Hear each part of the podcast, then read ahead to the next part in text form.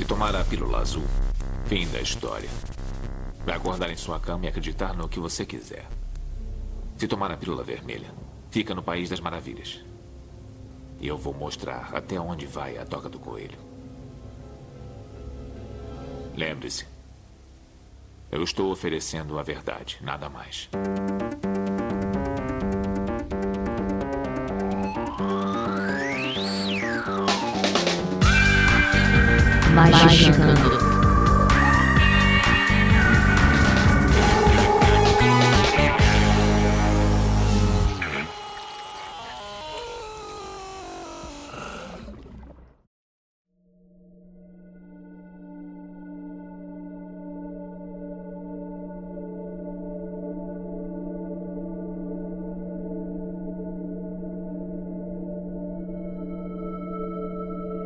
Brace this up. Atenção, ouvinte do Magicante, está começando sua dose semanal de capirotagem. E hoje me joguei na lama para ver se alguém consegue me, me limpar e eu vou pedir. isso ficou muito horrível, né? Mas vocês vão ter que me limpar agora. Agora você vai ter todo mundo lá entrando no Lava Jato. Andrei, eu não vou te ajudar no troninho, não, velho. Isso aí tua mãe fez quando você era pequeno. não, não agora. Ai, meu Deus do céu. Eu sou André Fernandes e hoje nós vamos falar sobre limpeza energética. A gente já fez um episódio super maravilhoso sobre paradigma energético, que a gente chamou o Rodrigo Vignoli e a Maíra pra falar um pouco sobre isso. E hoje a gente vai falar sobre. Não é bem uma continuação e tal, mas é, eu, eu tô muito curioso para falar sobre isso, principalmente pra gente desmistificar muitas coisas, a gente reexplicar outras e falar sobre aí o dia a dia do pessoal. Afinal de contas, o que, que você faz para se sujar menos, ou para se limpar, ou pra fazer uma limpeza efetiva. Então vai ser uma Magicando prático, com dicas para vocês. E para me ajudar hoje temos aqui ela, nossa queridíssima Ananda. Olá, o, o tema do programa de hoje me lembra um meme que eu vi uma vez, que a pessoa tá ali no quarto dela e fala, ah, vou acender um incenso aqui pra tirar as energias negativas, e ela faz puff e some. Ups, era eu. me lembrou muito um meme, é, também é meme, de um quadro, na verdade é uma tirinha, né, de um corvo assim, ele tá bicando assim no meio do rio, aí ele olha, olha o reflexo, Olha, ora, ora, ora, quem temos aqui? A origem de todos os meus problemas. Aí acaba a tirinha. Muito bom, muito bom. É mais engraçado vendo a tirinha, tá? Eu contando é horrível. Temos aquela também, nossa queridíssima. A nossa é, é, é, é especialista em tirar a urucubaca das pessoas, Juliana Panzolo. Não sei se eu sou especialista em tirar urucubaca, mas eu acho que eu ajudo as pessoas a lidarem melhor com as eventuais urucubacas que podem aparecer. Aí eu, aí eu posso dizer que isso aí eu sou especialista sim. É que às vezes também, né, a gente, acho que, né, nosso convidado vai falar hoje também muito bem sobre isso. Às vezes a gente dá as indicação e o paciente não faz, né? Então aí também não tem como ajudar muito, né? Não, mas se eu tô indo pro especialista, o especialista tem que resolver. Eu, eu, eu, é. Que, que, que negócio é esse? Eu, eu, eu vou. Isso. Eu vou e a, e a, pessoa. Eu tô pagando. Exato. funciona. Exato. É, é. A pessoa fala, eu que tenho que fazer? Eu que tenho que fazer Eu que tenho que coisa? fazer as coisas, rapaz. Não é que funciona, rapaz. É. E temos aqui nosso queridíssimo Vinícius Ferreira. E eu não sei o que eu tô fazendo aqui, cara. Hoje eu tô no modo só tenho seis anos e vou ouvir a voz dos mestres. É que teu isso. nome tá mais sujo que pau de galinheiro. A gente vai ver se a gente resolve no SPC e Serasa. Ah, meu amigo, se vocês conseguirem, boa sorte. Aí eu tiro meu chapéu mesmo. a gente chama você só pra isso, você vai ser o experimento aí. Então, beleza. Boa sorte. E temos aqui a pessoa que já me limpou com muito cuidado e carinho, Rodrigo Vinholi. Olá! Pessoal, poxa, muito, muito honrado de estar voltando para essa mesa maravilhosa da podosfera ocultista brasileira. Poxa, muito obrigado. Olha aí. E, novamente, vamos falar bastante, afinal de contas, dicas, o que, que é isso, como se proteger, logo depois dos recadinhos e a gente já volta.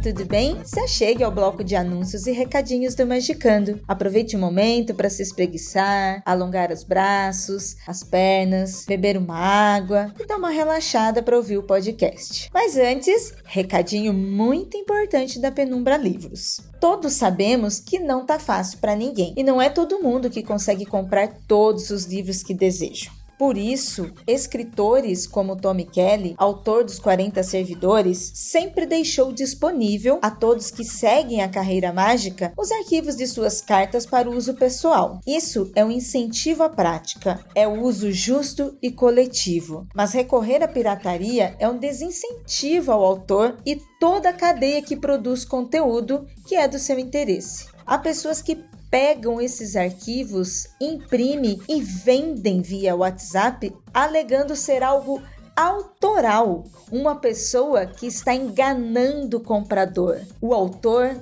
a editora e ainda prejudicando toda a produção nacional. Por isso, enquanto a Penumbra Livros lida com esse pessoal que se acha muito malandro, estará em vigor um cupom igualando o preço desses piratas. O desconto é de 20%, válido tanto para o baralho quanto para o grimório dos 40 servidores. Basta usar o cupom OSPIRATA, tudo em letra maiúscula, na hora da compra. Denuncie essas pessoas e incentive a cadeia produtiva do livro ocultista. Bem, depois dessa, vamos pro podcast para limpar as energias desse tipo aí, não é mesmo? Nome de paz para você e até a próxima semana.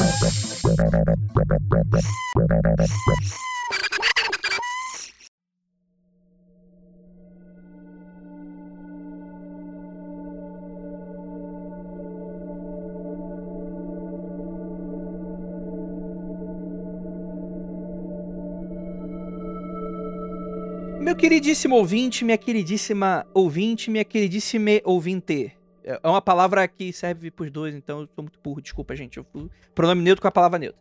É, vamos lá. Limpeza energética. Naturalmente, eu, como uma pessoa que tá vindo de um mundo completamente cético, cinzento e sem magia, o paradigma psicológico serviu como uma ponte para eu falar melhor da parte esotérica e é o cinto de segurança para eu não parar com a testa no vidro, né? Que, que às vezes, a pessoa que conhece essa esotérica, às vezes, o, o trajeto é, é rápido intenso e, e, e, às vezes morre no processo no final, né? Então, assim, foi o meu cinto de segurança. E o paradigma energético, ele é algo que eu tenho mais dificuldade. Mas, assim, não é por mal. É, é de fato pelo grau de esquisitice que a gente vê por aí, que provavelmente todos vocês aqui na mesa sabem do que eu tô falando, né? É, de, de, e a gente tem de tudo um pouco e, e talvez, assim, enfim, a gente já tem um, um podcast falando só sobre paradigma energético. Hoje eu realmente queria fazer mais falando sobre limpeza, mas é claro que eu não poderia começar esse podcast sem falar sobre isso. Afinal de contas, a gente está lidando aí com um universo que ele é muito complexo. Nós temos relações com a natureza ao nosso redor e com é, relacionamentos interpessoais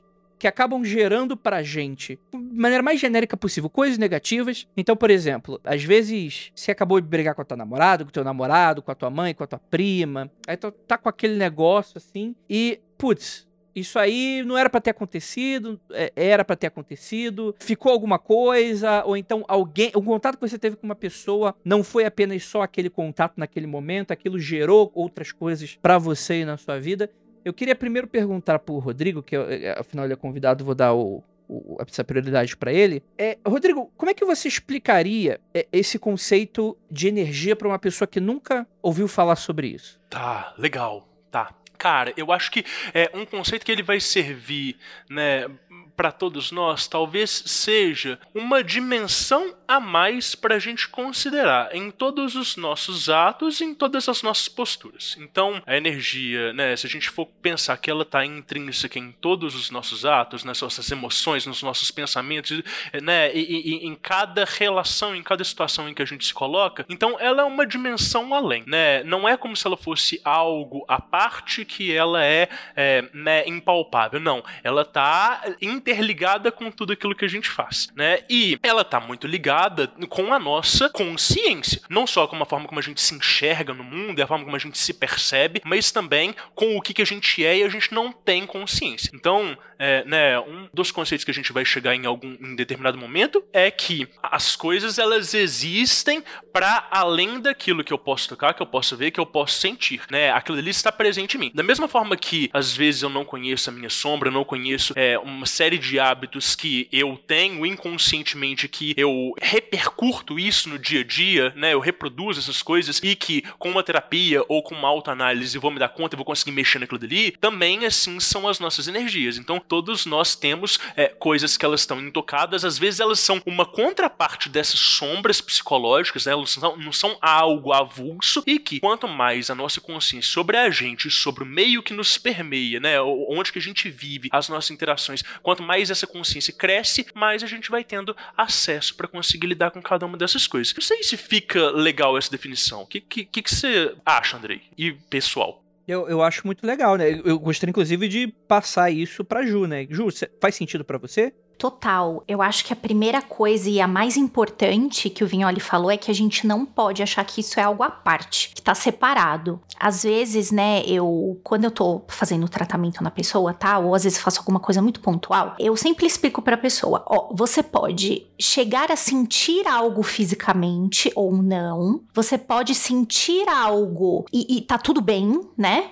É, é normal, né? E, mas eu acho que acrescentando um pouquinho mais o que o Vignoli disse, eu acho que todo mundo já sentiu sim energia. É que a gente não denomina dessa forma. Por exemplo, o brasileiro, nesse momento que nós estamos gravando esse podcast, o brasileiro está totalmente puto com o nosso presidente. E a gente, né, acorda de manhã, acha que vai ver alguma coisa melhor. Quando a gente abre a notícia, abre Twitter, e a gente vê que cada dia tem um absurdo novo, todo mundo já sentiu aquele embolado na garganta do tipo, puta merda, o que, que eu tô fazendo aqui? Ou que como que chegamos nesse ponto? Querendo ou não, isso é sentir um, uma coisa que tá vibrando. Agora eu vou usar esse termo. Eu evito muito usar esse termo. Acho que eu e Vinholi vamos também chegar num ponto aqui que é sobre galera que usa muito os negócios errados, né? Mas você tá sentindo o que ou você tentar engolir essa energia, ou você tentar lidar com essa energia de uma forma não indicada, entre muitas aspas, você tá sentindo em você. Então, em algum momento você já sentiu. Mesmo que você fale assim, nossa, mas sei lá, quando alguém tá fazendo alguma limpeza em mim, ou quando faz alguma coisa, eu não sinto absolutamente nada. Mas você sim sente energia o tempo todo. Vou falar uma outra coisa. Quem tem bicho de estimação em casa, às vezes o bicho ele tá chegando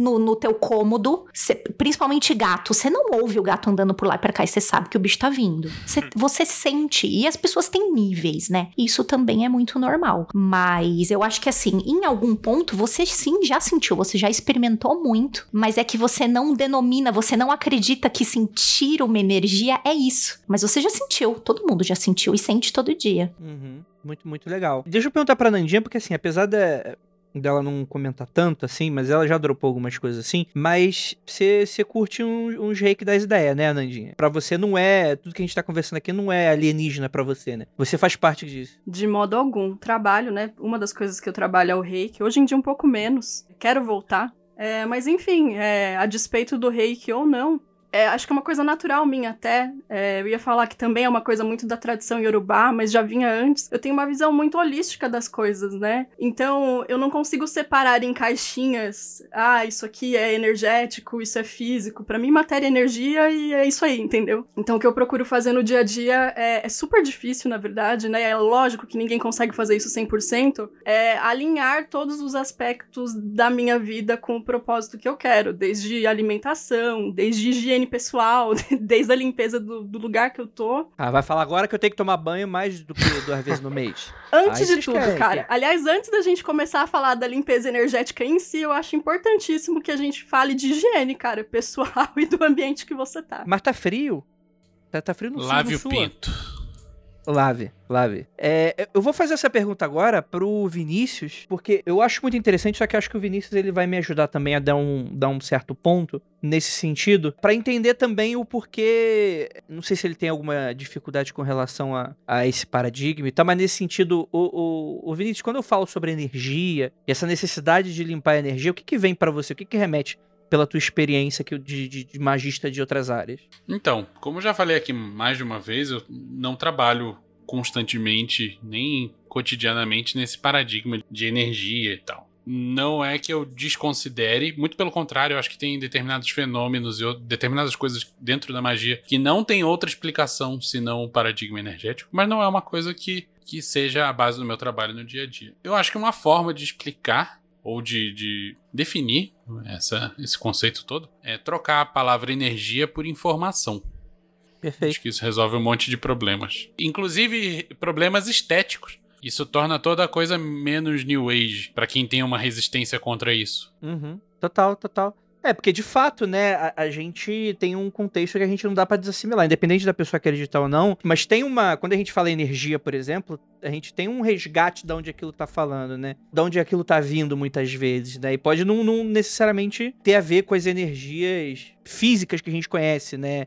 É, plasma e enfim, né, eletricidade, né, e esse tipo de coisa e tal. Que é uma discussão que a gente meio que resgatou um pouquinho do outro podcast, mas eu juro que foi só esse momento só pra gente se estabelecer, estabelecer nossos personagens aqui nessa nossa pequena novela chamada Magicando de hoje. Mas eu acho muito interessante que vocês começam a soltar nos pontos sobre essa coisa de das relações e dessa coisa de você limpar e tal, Vou, eu vou colocar aqui para vocês uma situação, queria muito que vocês respondessem, que eu acho que isso vai ser muito uma força motriz do nosso podcast de hoje, assim. É uma fala muito comum. Se eu não acredito, não pega. Que é aquela coisa que as pessoas muitas vezes, inclusive erroneamente, falam de macumba. Ah, macumba pega em quem acredita, por exemplo, né? Usado dessa maneira. E aí eu, eu, fico, eu fico me perguntando e tal. Para alguém que é profano, ou para alguém que não acredita, teu, cético e tal, ele vai passar a vida dele como qualquer pessoa. É, é, é uma pessoa que vai ter um emprego, que vai perder um emprego, que vai ganhar uma promoção, é uma pessoa que vai começar um relacionamento, vai terminar um relacionamento, e ela vai, desde o momento do seu nascimento até o momento de sua morte, muito provavelmente sem qualquer se dar ideia de que existe essa forma de encarar a, a realidade dele, assim. Vocês acham que isso é um problema? Vocês acham que essa falta de limpeza, de consciência de limpeza, pode de fato prejudicar muito uma pessoa nesse. Eu sei mais ou menos a resposta, mas eu, eu quero ouvir de vocês, começando pelo Rodrigo.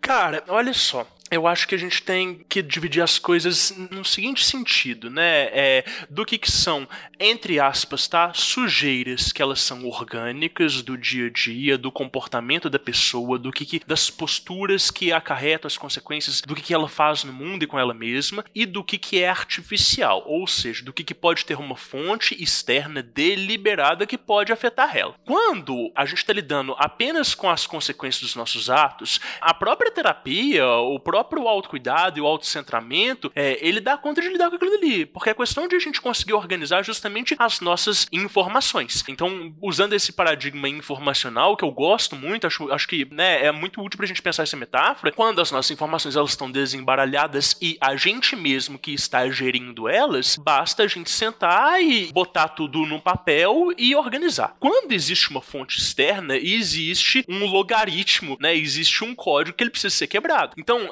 se, se, a gente for pensar nesse exemplo, né, de uma pessoa que às vezes ela é cética e desconsidera tudo, é, e ela vai ter um emprego, e, a, e aí ela entra e sai desse emprego e tem uma vida normal, imagina uma máquina, um computador, um software, que entra um vírus super potente ali dentro e começa a mexer toda aquela camada de informações e todas aquelas linhas, né? Então, as intenções dela, por mais que ela dedique tempo, esforço, é, né, e tenha bons contatos, as coisas parecem não entrar. Você dá o enter e dá código negado. Você vai vai e inclui um, um, novo programa e aquilo dali não comporta como você deveria comportar, né? E essas energias elas são mais ou menos assim. Então, no final das contas, né, para responder é, objetivamente a pergunta, as pessoas elas não precisam saber de limpeza energética, né? Elas só precisam saber o que, que elas querem para a vida delas e conseguir ter ações e pensamentos e posturas coerentes com aquilo dali, né?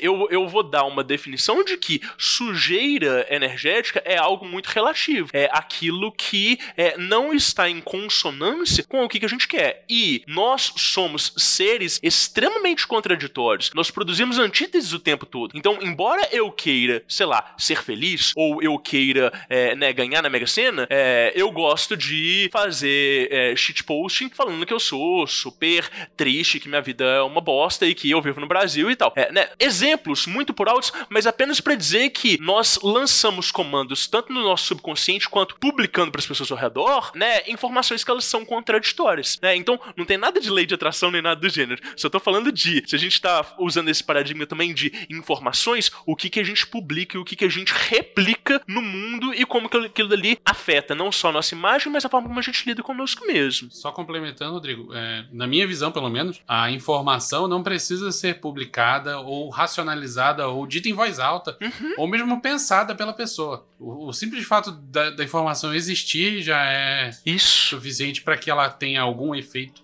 Mesmo que seja mínimo, né? Total, né? Que é, é isso que a gente tá falando, de inconsciente, né? É, é, é, diferente do, do programador que tem o código ali na frente dele, né? Nós somos uma máquina que tem muito mais partes escuras e, e, e fora da nossa vista do que aquilo que a gente consegue administrar com uma lógica comum. A árvore caindo na floresta. Poxa, excelente, excelente, né? Então, a, o, lim, o limpador energético, ele funcionaria como um um desprogramador de vírus, vamos colocar assim, né? Ele você desataria certas armadilhas, certos loopings que você talvez esteja fazendo nesse sentido, ou naturalmente coisas externas, né? Que aí interno talvez um terapeuta também possa ajudar nesse sentido também, né? Sim, total. E aí tem uma coisa importante, né? É, é, já puxando o gancho, né? Acho que os meninos vão, vão falar também, mas nesse sentido de que a maioria das coisas elas só podem ser limpas quando você tem um conhecimento, quando você consegue identificar aquilo dali. Então, mesmo que você tenha uma técnica super porreta, super avançada, né? E você vai passar ali, né? Rodar aquele disco ali, se a pessoa não tem consciência, ela não tá preparada para aquilo dali,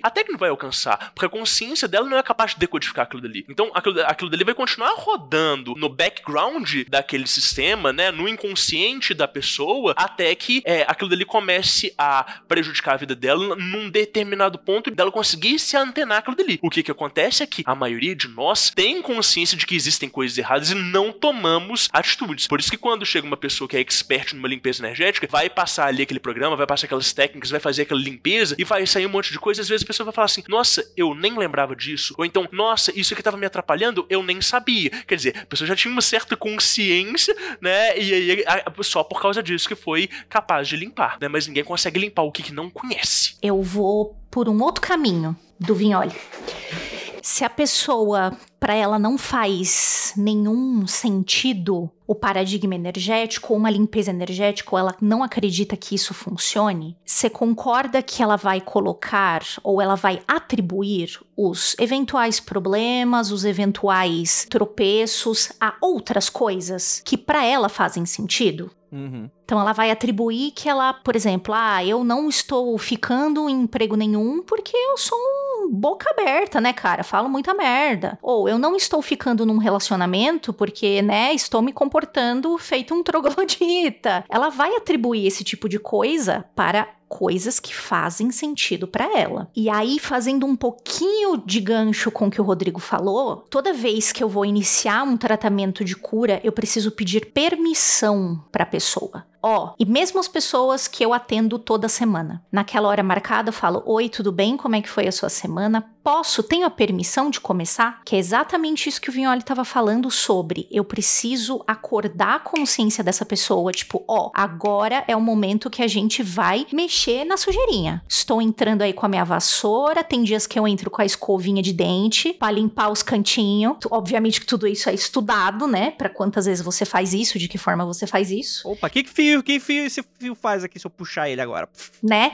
Mas você precisa chamar a pessoa do tipo, ó, oh, agora a gente vai começar a fazer tal coisa, beleza? Beleza. Você tem que acordar a pessoa para isso. Porque senão é como o Vignoli falou, esse programa ficar rodando no, no fundo e a pessoa não vê também diferença. Porque ela não tá prestando atenção naquilo, ela não sabe o que tá sendo feito, né? Então, e, e isso eu falo porque eu também já me atendi com o Vignoli. É a pergunta do tipo, o que, que você tá sentindo agora? Como que você está se sentindo? Veio alguma coisa na sua cabeça? Está sentindo alguma coisa no seu coração? Aperto não na garganta? E você tem que ir pedindo esse tipo de feedback, porque isso também ajuda a pessoa que está lá aplicando o programa. Agora, essa, esse final de semana, eu reassisti os três Matrix, eu tô me sentindo muito Link agora. O cara que senta lá na frente bota as coisas para as pessoas. Mas é por aí, né? Então, assim, o cara que não acredita, eu não, eu não tenho que ficar lá falando assim, ah, vem aqui que eu vou fazer você acreditar. Eu não. Se o cara não acredita, ele vai atribuir isso para outras coisas. Assim como às vezes a gente faz cura nas pessoas e você vê que o bagulho tá mega melhorando e a pessoa fala assim: "Ah,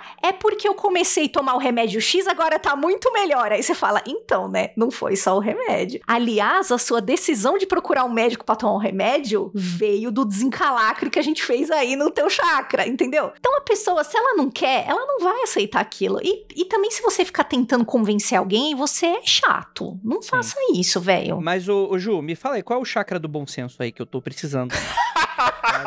me mandaram, me mandaram os chakra do Doge. É muito maravilhoso.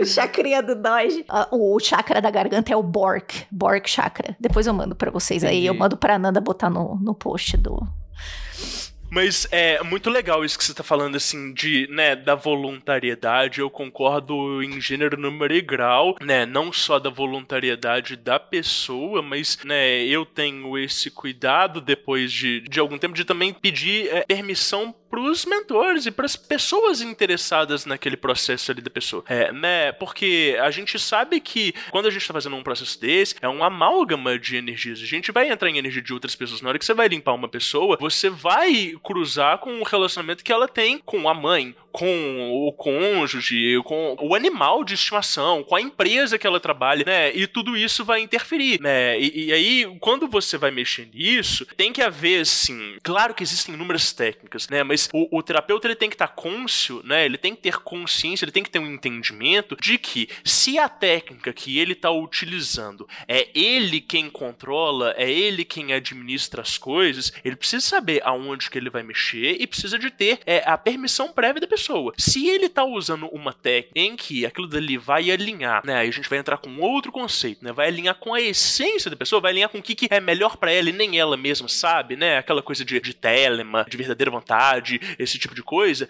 É, aí tudo bem, é um pouco mais tranquilo porque a técnica ela vai passar de acordo com o que, que o eu superior da pessoa administra e permite. Então não adianta esse terapeuta que trabalha com esse tipo de técnica tentar fazer limpeza, limpeza, limpeza é, de uma situação em que aquilo dali tá tá alinhado com a perspectiva e com o, desdobramento da pessoa. E aí, esse pedido de permissão e essa voluntariedade é muito importante. Agora, eu, eu entendo também que uma pessoa voluntariosa, mesmo que ela não esteja consciente dos problemas dela, mesmo que ela não tenha percepção energética, ela vai estar apta ao trabalho e ao tratamento. Então, é igual a Ju falou. Muitas vezes a pessoa tem boa vontade, ela quer melhorar, às vezes ela não consegue perceber as mudanças, e é também trabalho do terapeuta conseguir educar aquela pessoa para fazer essas percepções não energéticas, né? Você não precisa de mostrar para ela, olha só como é que mudou o seu bem-estar, etc e tal. Mas você vai apontando coisas que elas são evidentes e muito palpáveis que a própria pessoa pode ir percebendo, né? E que se ela tiver ali um outro terapeuta, é, né, um psicólogo acompanhando, ou se ela tem hábito de registrar as emoções dela, ela vai conseguir identificar essas melhores, né, paulatinamente. Então, o, o terapeuta ele também educa para a pessoa conseguir ir se auto-percebendo e entendendo os resultados que estão sendo feitos.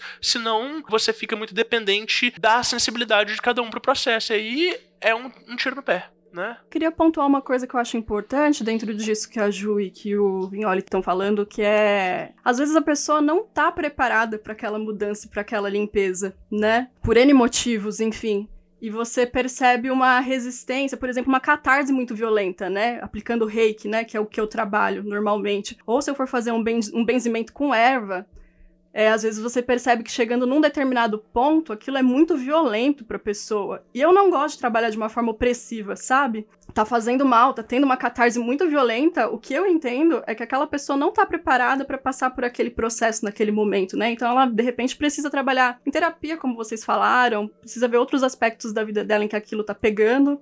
Então, talvez trabalhar de uma outra maneira um pouco mais soft até ela estar tá preparada para encarar aquela coisa maior né? Trabalhando com planta em si, eu percebo muito a questão do cheiro, né? Tanto o benzimento quanto a perfumaria ancestral, às vezes a pessoa rejeita um cheiro. E aquilo é muito ruim para ela, né? Rola uma catarse, ela passa mal, enfim. Eu não vejo razão nenhuma para insistir naquilo que eu sei que a pessoa precisa, mas eu posso trabalhar de uma outra maneira e conduzir é, e aconselhar que ela se conduza também, é, melhorando em outros aspectos até chegar o momento em que ela vai estar preparada para aquilo. Ouvindo a fala da Ju e da Nanda, pensei duas coisas aqui. Primeiro que eu seria 200% a pessoa que olha pro fio e fala: Não sei pra que esse fio serve, vou arrancar e ver o que, que acontece, saca? E no caso da, do que a É, vemos falou, o resultado, eu... né, Vinícius? Olha aí, ó. Pois é, né?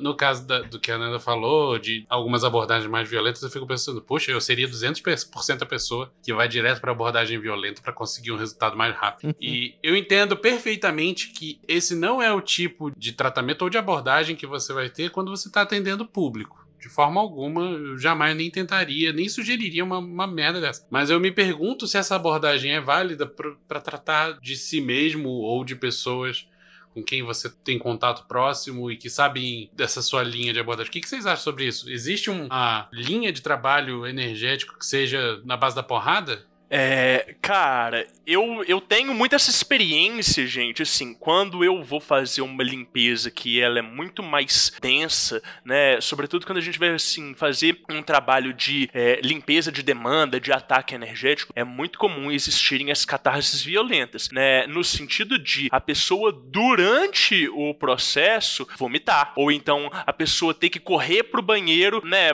porque tem uma desinteria, uma liberação, assim, ou então acontece muito de da voz da pessoa às vezes falhar e ela não conseguir falar, não sair ou começar a, a, a descer lágrimas sem a pessoa estar tá chorando, né? Mas isso é igual a gente falou. Quando a gente tem uma, uma intervenção externa, quando a gente tem uma sujeira que ela é artificial, que ela é produzida por um terceiro e aquilo dali está há muito tempo dentro daquele sistema, dentro daquela pessoa, é, e ela aprendeu a conviver com aquilo dali, vira uma simbiose. Aquilo dali faz parte da pessoa. A pessoa já está acostumada a operar naquele nível. E ela não consegue perceber que aquele nível é um nível prejudicial. É igual você pegar, tipo assim, é, um, um, computador de um parente seu que ele não tem tanta capacidade digital e você vai olhar e tá cheio de vírus. E, e, e você não consegue entrar no seu e-mail e você fica com medo de colocar as informações ali. Aí você vai lá e tira as paradas e fala: cadê a barra do Baidu que eu tava.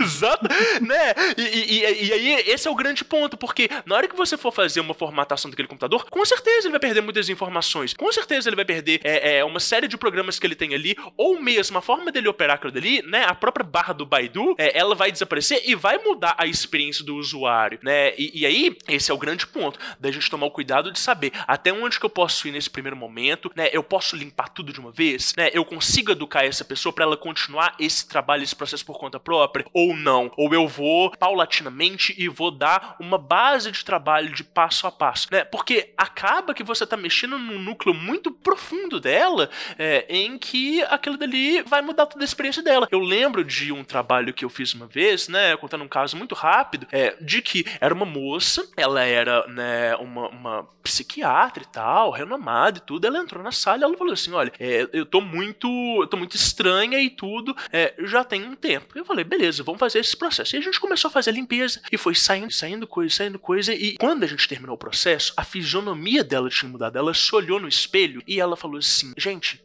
essa sou eu de oito anos atrás. Eu não me reconheço. Ela chegou na casa dela, ela pegou o closet dela, ela pegou mais de 70% das roupas dela e jogou fora. Porque ela comprava roupa que não era o estilo dela e ia botando ali. Não era a personalidade dela. Ela estava com, né, outras companhias, por assim dizer, né, pra gente não entrar tanto assim, mas é, ela tava com outras companhias que influenciavam drasticamente é, a forma dela se comportar. E, e, e disso, dali para frente, de um encontro para frente, mudou toda a forma dela de viver e as pessoas que estavam ao redor dela, de se relacionar. Então, existe esse cuidado de coisas que são muito catárticas e que mudam toda a experiência da vida da pessoa. Mas isso é raro, não é todo mundo que você encontra que tem uma demanda, que tem um processo, tem um ataque energético. São essas experiências que eu tenho com essa, essas limpezas na base da porrada.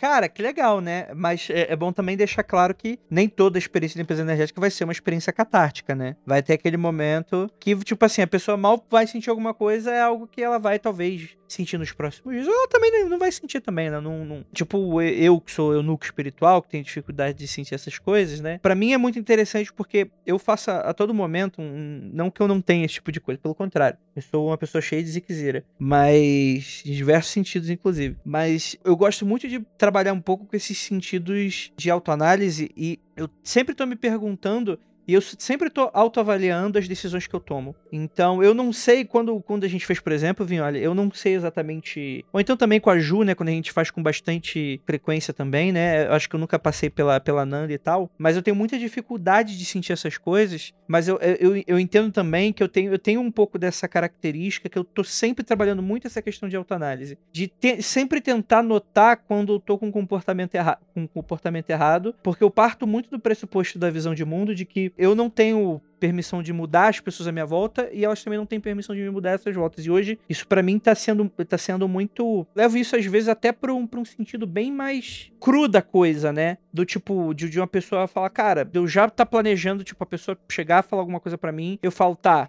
Isso faz sentido para mim ou não faz sentido? Isso faz sentido ou isso não faz sentido? E eu, eu, às vezes, começar a pegar certos pensamentos que é como se eu estivesse pegando o, o, o, programa instalando. No meio da instalação eu falo, opa, peraí, eu não costumo pensar dessa forma. Mas eu não tô falando que eu sou o rambo da, da, das coisas energéticas, não. Mas, mas eu tenho muita dificuldade, de fato, de perceber esse tipo de coisa, porque para mim é muito comum esse trabalho de desfragmentação de disco por eu mesmo, assim. Naturalmente, eu não acho que eu sou imune a qualquer tipo de problemas como vocês estão relatando, e eu também não me percebo muito. E também, naturalmente, né, eu não sou a pessoa que fica fazendo diários das coisas, né?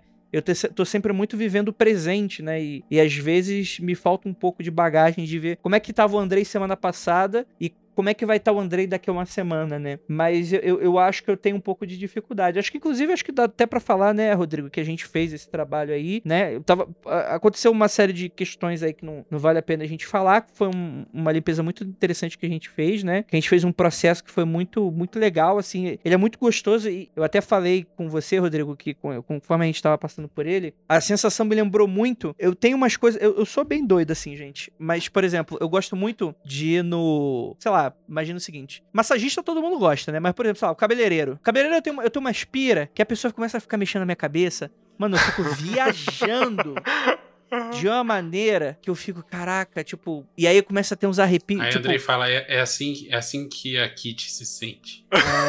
É. é isso aí mesmo.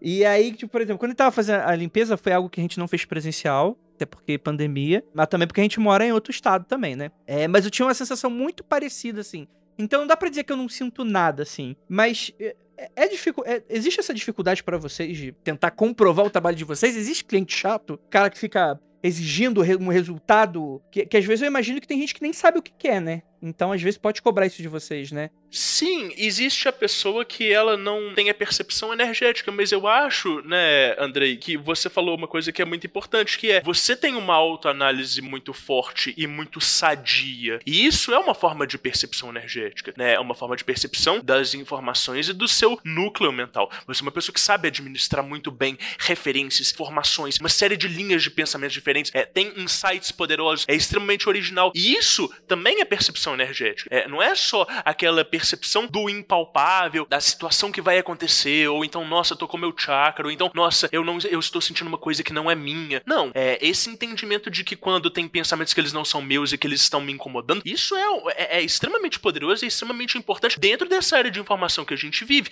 E dentro das fontes é, que a gente fala teosóficas, a gente fala que a percepção mais afinada é aquela que consegue entender a mente, porque é a partir dela que a gente consegue agir. Então, isso também é uma forma de percepção energética. Eu lembro que uma vez eu tava no meu consultório, né, há muito tempo atrás, antes da pandemia, meu pai me liga e me fala assim: Rodrigo, eu tô, tô passando por os problemas e tal, você tá tranquilo? Eu tava com a tarde livre e falei assim: não, vem aqui, passa aí. E meu pai chegou. E meu pai foi falando dos problemas dele, blá blá blá blá blá, e foi jogando aquele tanto de coisa. Eu falei: não, pera aí, vamos fazer o processo primeiro, depois a gente conversa? Ele falou: vamos. E eu comecei o processo e tal, tal eu parei e perguntei: e aí? Que, que você sentiu? Ele virou para mim e falou assim: Rodrigo, engraçado, porque eu não senti nada que você tá fazendo de limpeza nem nada, mas eu, eu sei que eu fechei os olhos e o problema continuava ecoando na minha mente. E aos poucos, esse problema ele foi sumindo, sumindo, sumindo. E eu falei assim: opa, eu não devia estar tá pensando nisso. Eu devia estar tá aqui concentrado no local. E aí a minha mente ficou nula. Eu falei assim: não, pera, eu tenho que pensar em uma coisa boa. E comecei a lembrar de uma viagem que a gente fez pra praia e tal. Mas na hora que fui pensar na viagem, a minha mente voltou para esse ponto nulo. E eu fiquei com a cabeça completamente nula e vazia e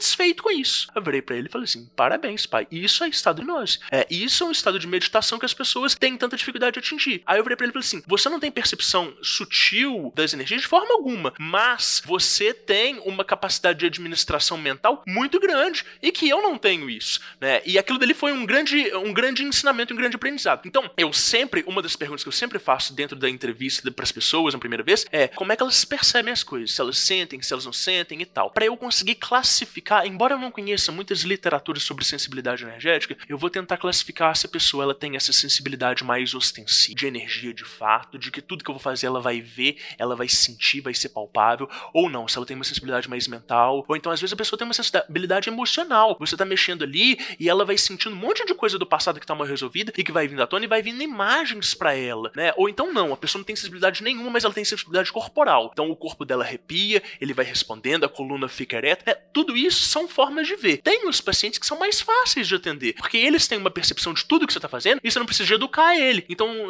você, ele mesmo vira e fala assim: "Nossa, você mexeu em tal e tal coisa". Ah, é, mexi, né? Às vezes a pessoa tem uma percepção muito melhor do que a gente, né? Mas o, o, o grande ponto é como que aquele trabalho serve para a pessoa. Então, é, se a gente fez um processo e no dia seguinte a pessoa vira e fala assim: "Não, tive uma excelente noite de sono, muito mais criativo, tô conseguindo fazer muito mais coisas e apareceram oportunidades", ótimo. Mexemos em alguma coisa, eu não vou conseguir classificar aonde exatamente, mas isso apareceu, né? Eu acho que a Ju tem uma, umas experiências parecidas com isso, né, Ju? É muito engraçado porque as respostas dos pacientes é, também vão te vão te guiando, né? Em como que você pode também pedir para ele prestar atenção em certas coisas. Dependendo da, do feedback que ele te dá, você fala assim, então presta mais atenção em tal coisa. Presta mais atenção na, no sentimento que tá vindo na sua cabeça. Ah, veio uma situação do passado, veio outra. O que, que elas têm em comum? Isso é um negócio muito poderoso mesmo. Eu sou o tipo de pessoa que percebe corporeamente e de também de sensações e sentimentos. Então eu me lembro que na minha formação de curadora, a minha mestra, ela falou assim: "Ó, oh, isso aqui a gente não faz com paciente. Eu vou fazer com você, porque já que você sente tudo, eu vou fazer uma coisa em você, você fecha o olho aí e eu vou fazer uma coisa para você. Pegar esse garfo aqui, vamos ver. E você você fala para mim o que que você tá sentindo.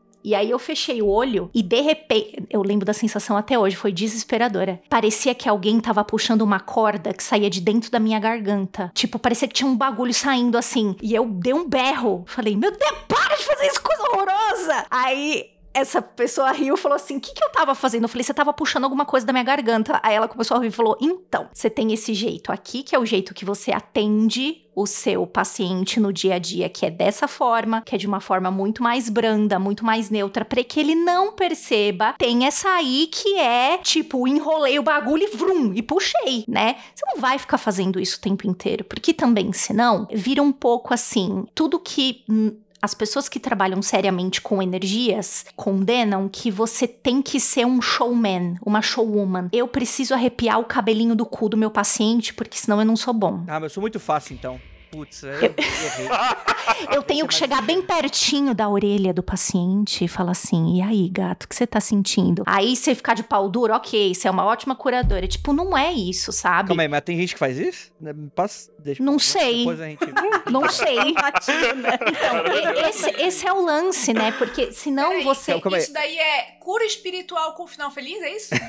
tipo, sabe? E, e, e você fica, tipo, você fica condicionado a. Não, se a pessoa não sentiu porra nenhuma, ah, porque você não é bom. Não, calma Entendi. aí, né? Existem formas e formas, né? Existem jeitos e jeitos. E, por exemplo, na minha escola de, de, de cura, é esse lance sobre começo o tratamento com uma grande porrada ou começo. Isso também a gente consegue medir. A minha escola de cura tem muitas coisas de medição. Eu consigo medir. O quanto essa pessoa aguentaria se fosse uma porrada? Que às vezes ela fala que sim, mas aí quando você faz o bagulho porrada, ela fica desligada, fica off três dias. Isso já aconteceu com um paciente meu. Eu medi. A gente tem uma régua e do mesmo jeito que a gente mede energia para ver se a energia tá ruim, tá boa, se tem. Eu não, eu não, gosto de falar de energia ruim boa. Eu gosto de falar de energia mal qualificada. Tem energia que não é pra estar tá naquela pessoa, naquele lugar, naquela hora, Sim. né? É o mesmo método que você mede. Eu posso medir qualquer coisa, tipo, ah, essa pessoa vai aguentar se eu fizer um bagulho desse hoje? E aí eu tenho a resposta, vai ou não? Você vai fazer, vai dividir isso em três sessões, ou você vai fazer tudo hoje, né? Então tem formas também da gente saber e esse pessoa, tipo de coisa. Calma, você interrompeu a história que tava assim, interessantíssima. Não, não, então, que uma pessoa falou assim, olha, é, a gente, e eu falei assim, olha, eu tô tropeçando, tava dando uns feedbacks, eu falei, ó, eu tô tropeçando nesse mesmo problema, como é que você tá lidando com isso durante essas semanas? E aí a pessoa falou para mim: Ah, eu não lidei. Queria muito que você me desse um empurrãozinho. E aí eu fiz a medida e fiz assim: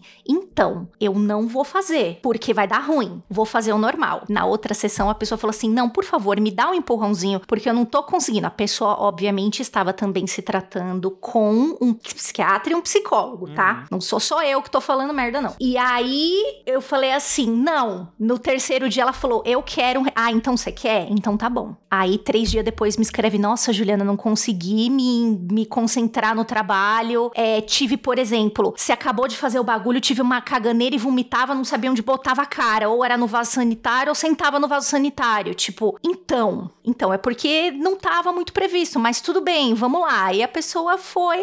Ela achou que era, mas não era muito bom. Entendeu? Então, assim, e tudo isso eu preciso explicar pra pessoa. Ó, oh, tá aqui dizendo que não é bom. Falei duas vezes. Na terceira vez eu falei, então tá. Mas eu vi também nessa pessoa um pouquinho uma necessidade de me mostre, me mostre alguma coisa física para eu acreditar que você ah, tá realmente mexendo. Sou eu. E aí depois disso nunca mais pediu, né? Nunca mais pediu, né? Depois que você tem uma caganeira e você não sabe se você vomita ou você caga no vaso, é foda, né? É... Esse tipo de abordagem é tipo Júnior Total, né?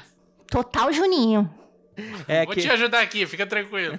Brau! É, é, é, o nome da cura AstraNeca aí, AstraZeneca aí. Astra, é, Astra, é AstraZeneca. É isso aí. Eu, eu, desculpa, gente. Não, Astra, AstraZeneca. E, e rola do... muito, né? Não sei se com vocês aparecem muitas pessoas assim, mas que tipo, não, eu aguento, manda aí, faz aí. É, e aí é foda. Eu, pelo menos, falo, não, não caio nessa não, cara. Eu sou a pessoa que pede para fazer isso e que se eu fosse curador é, prânico, energético, de qualquer reiki. Eu, eu, eu não sei qual que, que é. Eu queria perguntar para vocês se tem a técnica da porrada. Eu super me especializaria nessa, mano. Porque deve ser de uma satisfação pessoal. Exatamente. Aí eu vou fazer. Ah, é. Se é desse aí que quer limpeza, mas tá, tá enchendo o saco dos outros. Colocar esse dedinho aqui, ó, no chakra do, do períneo. E aí eu quero ver sair pelo outro lado. Cara, o que que acontece, assim, você vai tendo um panorama de quais são os gatilhos da pessoa nas várias áreas da vida dela. Então você vê, assim, que ela é, sei lá, às vezes é um excelente funcionário, mas ela é uma escrota na área afetiva e ela tá sendo escrota com outra pessoa. E você vê que aquilo ali é uma parada que é, é tá próximo de dar ruim. E você não encosta, porque se a pessoa não traz para você, se ela não fala nada, você não encosta. Mas chega num determinado determinado momento que exato, não tem como exato, dissociar exato, aquilo dali do momento. Então, claro que a pessoa tá fazendo um, um acompanhamento com um psicólogo, né? Igual a Jo falou. E, e, aí, às vezes, o psicólogo tá de saco cheio da pessoa tá em cima do muro de uma situação que ela já, já tá postergando há um ano e meio e não consegue resolver. E aí, na hora que chega aquilo dali na energia, né? Aquilo dali tá pronto. Então você vira e fala assim: olha, vou encostar num negocinho aqui e vamos resolver. E às vezes você dá um petelequinho, não precisa ser um, um puxão muito grande, não. E as coisas, não é que elas desandam, elas se encaixam, né? E a pessoa sofre um baque. Eu já tive também essa mesma experiência da Ju, né? Da pessoa virar e falar assim: não, tem que limpar, vamos limpar tudo, porque eu já passei por tempo disso, agora que eu consegui chegar aqui, vamos resolver e tal. E eu, e eu virar e falar assim: ó, isso é tudo que eu posso fazer por hoje, vamos devagar e tal e tudo. Não, faço tudo que tem que fazer. Tá, beleza. Faz a pessoa, é isso que eu já falou, fica uma semana, fica três dias, e aí manifesta sintomas, né? Somatiza, e a pessoa acha que tá doente. Aí vai pro médico, o médico fala: não tem nada, vai fazer exame, não tem nada. Aí, aí você passa passa as coisas pra pessoa fazer. Passa oração, passa meditação, passa um monte de coisa. A pessoa não faz nada. A pessoa volta. Você faz 30 minutos do processo e a pessoa tá nova, zerada. Aí você fala assim: aqui, ó, esses vestígios aqui era o que você tinha que ter cuidado. E isso são os reflexos, as reverberações, as projeções do seu processo em forma de energia que você não tá conseguindo lidar com isso. Você precisa de acatar, né? Você precisa de se integrar, lidar com esse tipo de situação consciencialmente, intelectualmente, emocionalmente e pronto, a gente lida com energia né? Então é, é, é, é, de novo, né? Pra gente voltar naquela nossa fala lá do início que a gente, todo mundo concordou. É, é, é, um processo integrado, ele é holístico, ele faz parte das atitudes da pessoa. Não é algo que ele tá avulso, né? É, é, então é importante de ter toda essa ação coordenada. Então, deixa eu fazer uma pergunta aqui, tô passando aqui. Então, esse negócio de lava-jato espiritual não, não ocorre. Tipo, Sai se fosse um amigo. Se, se um amigo teu chegasse assim, olha, tô precisando de fazer um lava-jato aqui, por favor, pega a mangueira de pressão aí, o lava-jato, e faz um, sei lá, uma lavagem espiritual a seco pra sair, tipo, brilhando. Isso não ocorre. Se alguém vier com essa conversa pra ti, pula fora, é isso? Na verdade, não. É, rola, rola o lava-jato astral. Mas o, o lava-jato astral, ele existe quando a pessoa esteve se negligenciando por muito tempo. E aí, na hora que você vai fazer aquela limpeza, vai sair aquela crosta. É igual o carro do Vinícius que ele falou que ficou aí quase Mudou um ano. cor. O cara botou lá no bilhetinho que é cinza. É. Ficou um ano sem lavar, né? E aí, na hora que você vai fazer a limpeza, vai sair aquela crosta e vai ficar aquela poça ao redor do veículo, da mesma forma que fica todo esse vestígio ao redor do campo áureo da pessoa. Então você tem que limpar a pessoa e você tem que limpar os vestígios ao redor daquilo dali. E você tem que limpar a casa dela, porque senão ela vai voltar limpinha pra casa e a casa tá cagada. E aí é como se ela entrasse de banho tomado, igual uma princesa, numa mansão cheia de teia de aranha e ela vai raspando a cabeça, vai raspando, né? Então, é, existe o lava-jato, mas ele não é com essa constância de tipo assim, ah, passou um mês e vai limpar tudo de novo. Não, as coisas elas vão ficando atualizadas. Eu ia fazer analogia com a casa, né? Tipo, não adianta você chamar diarista de 15 em 15 dias na sua casa e cagar pra sua casa os outros 15 dias enquanto ela não vem, né, cara? Tipo, é, você faz aquela limpeza constante que você consegue cotidiana, né? E chama a pessoa pra fazer aquela parada mais pesada que você não dá conta de tempos em tempos, né? Mas essas coisas elas são trabalhadas juntas, né? Em conjunto. Perfeito. Eu pensei no. Quando o Vignoli começou a falar, eu, eu lembrei do cachorrinho que você dá banho nele, e ele fica felizão, e aí, tipo, é cachorrinho de sítio. Aí ele vai e se rola no, no gramado. Maravilhoso. Total, total. E é isso mesmo. Eu não sei se vocês vão querer tocar nesse assunto, e eu acho que seria um assunto legal da gente tocar também, porque existe muito também disso. É, muita gente coloca, e eu entendo muito bem esse questionamento de: ah, Ju, esse negócio de eu manter a minha casa arrumada e limpa, esse bagulho é um bagulho castrador, né? É um bagulho que vem da, da, da cultura de que, ah, não, você tem que manter o bagulho arrumado, senão você é uma pessoa horrorosa, né? Existe muito esse lado e que a gente tem que levar pra ouvir sim, porque existem escolas que realmente usam isso como uma, uma técnica castradora, do tipo, você não presta a não ser que sua casa esteja arrumada e limpa até o último pozinho, mas também a gente precisa falar sobre a, a importância de cuidar da casa também. Por exemplo, eu tenho alguns pacientes que também me pedem para cuidar da casa deles, e dá pra gente também fazer esse lance da casa, né? A cura pode ser de pessoa, a cura pode ser de um lugar, a cura pode ser de um animal, a cura pode ser de um negócio. Tipo, dá para você fazer cura de, um, de várias coisas. E aí eu percebo que essas pessoas que me pedem também, tipo, a Ju, é, dá uma ajudinha aí na casa também, eu percebo a melhora nelas e, e os relatos de Ju, não tô tendo mais tal dor, ou Ju, não tô tendo mais esse tipo de estresse, vem muito mais rápido do que quem, por exemplo, não pede. Então, isso eu acho que é uma coisa muito sutil e que a gente tem que tratar com cuidado, porque tem muita gente que usa isso como método castrador, né? Tipo, ai, você é desorganizado, ai, porque você é horroroso, nunca vai ser limpo energeticamente se você mora numa casa bagunçada. Aqui, ó, tem jeitos e jeitos de tratar disso, Sim, sim. sabe? Acho muito importante é, ver a subjetividade de cada pessoa. Né? Tem Exato. que realmente têm problemas com isso. Eu vou falar Exato. A pessoa tem depressão, com a depressão você vai falar pra ela assim, você é ridícula que você não consegue. Não é assim, gente. que isso, gente. A pessoa, às vezes, também não é economicamente, tipo assim, a pessoa trabalha de, das 10 às 10 e, mano, vai limpar como? Não tem como. Não é nem, tipo assim, não é nem... Às vezes tá Exato. desorganizado, às vezes a cama não foi colocada no lugar. Errou a cama, perdeu dois dias de lavar louça. Gente, a minha pia tá dois dias lá que não, que não consegui lavar louça. Tá lá, velho. Não é por isso que eu tô desequilibrada energeticamente. Eu sei que quando eu organizar isso me ajuda, ajuda, mas eu também não preciso ficar castrando as pessoas por causa disso. Então eu acho que é importante, talvez, eu não sei se vocês tocarem aí nesse assunto também, eu acho. Eu gosto muito dessa colocação de pensar aquela coisa da bagunça organizada, né? De tipo assim, todo artista tem ali sua mesa de trabalho e ela nunca vai ser é, lisa, impecável, porque isso é reflexo de esterilidade, de bloqueio criativo. Se as coisas estão muito impecáveis, é, existe muito mais aquela coisa do toque, da obsessão, da, de um excesso, não de zelo,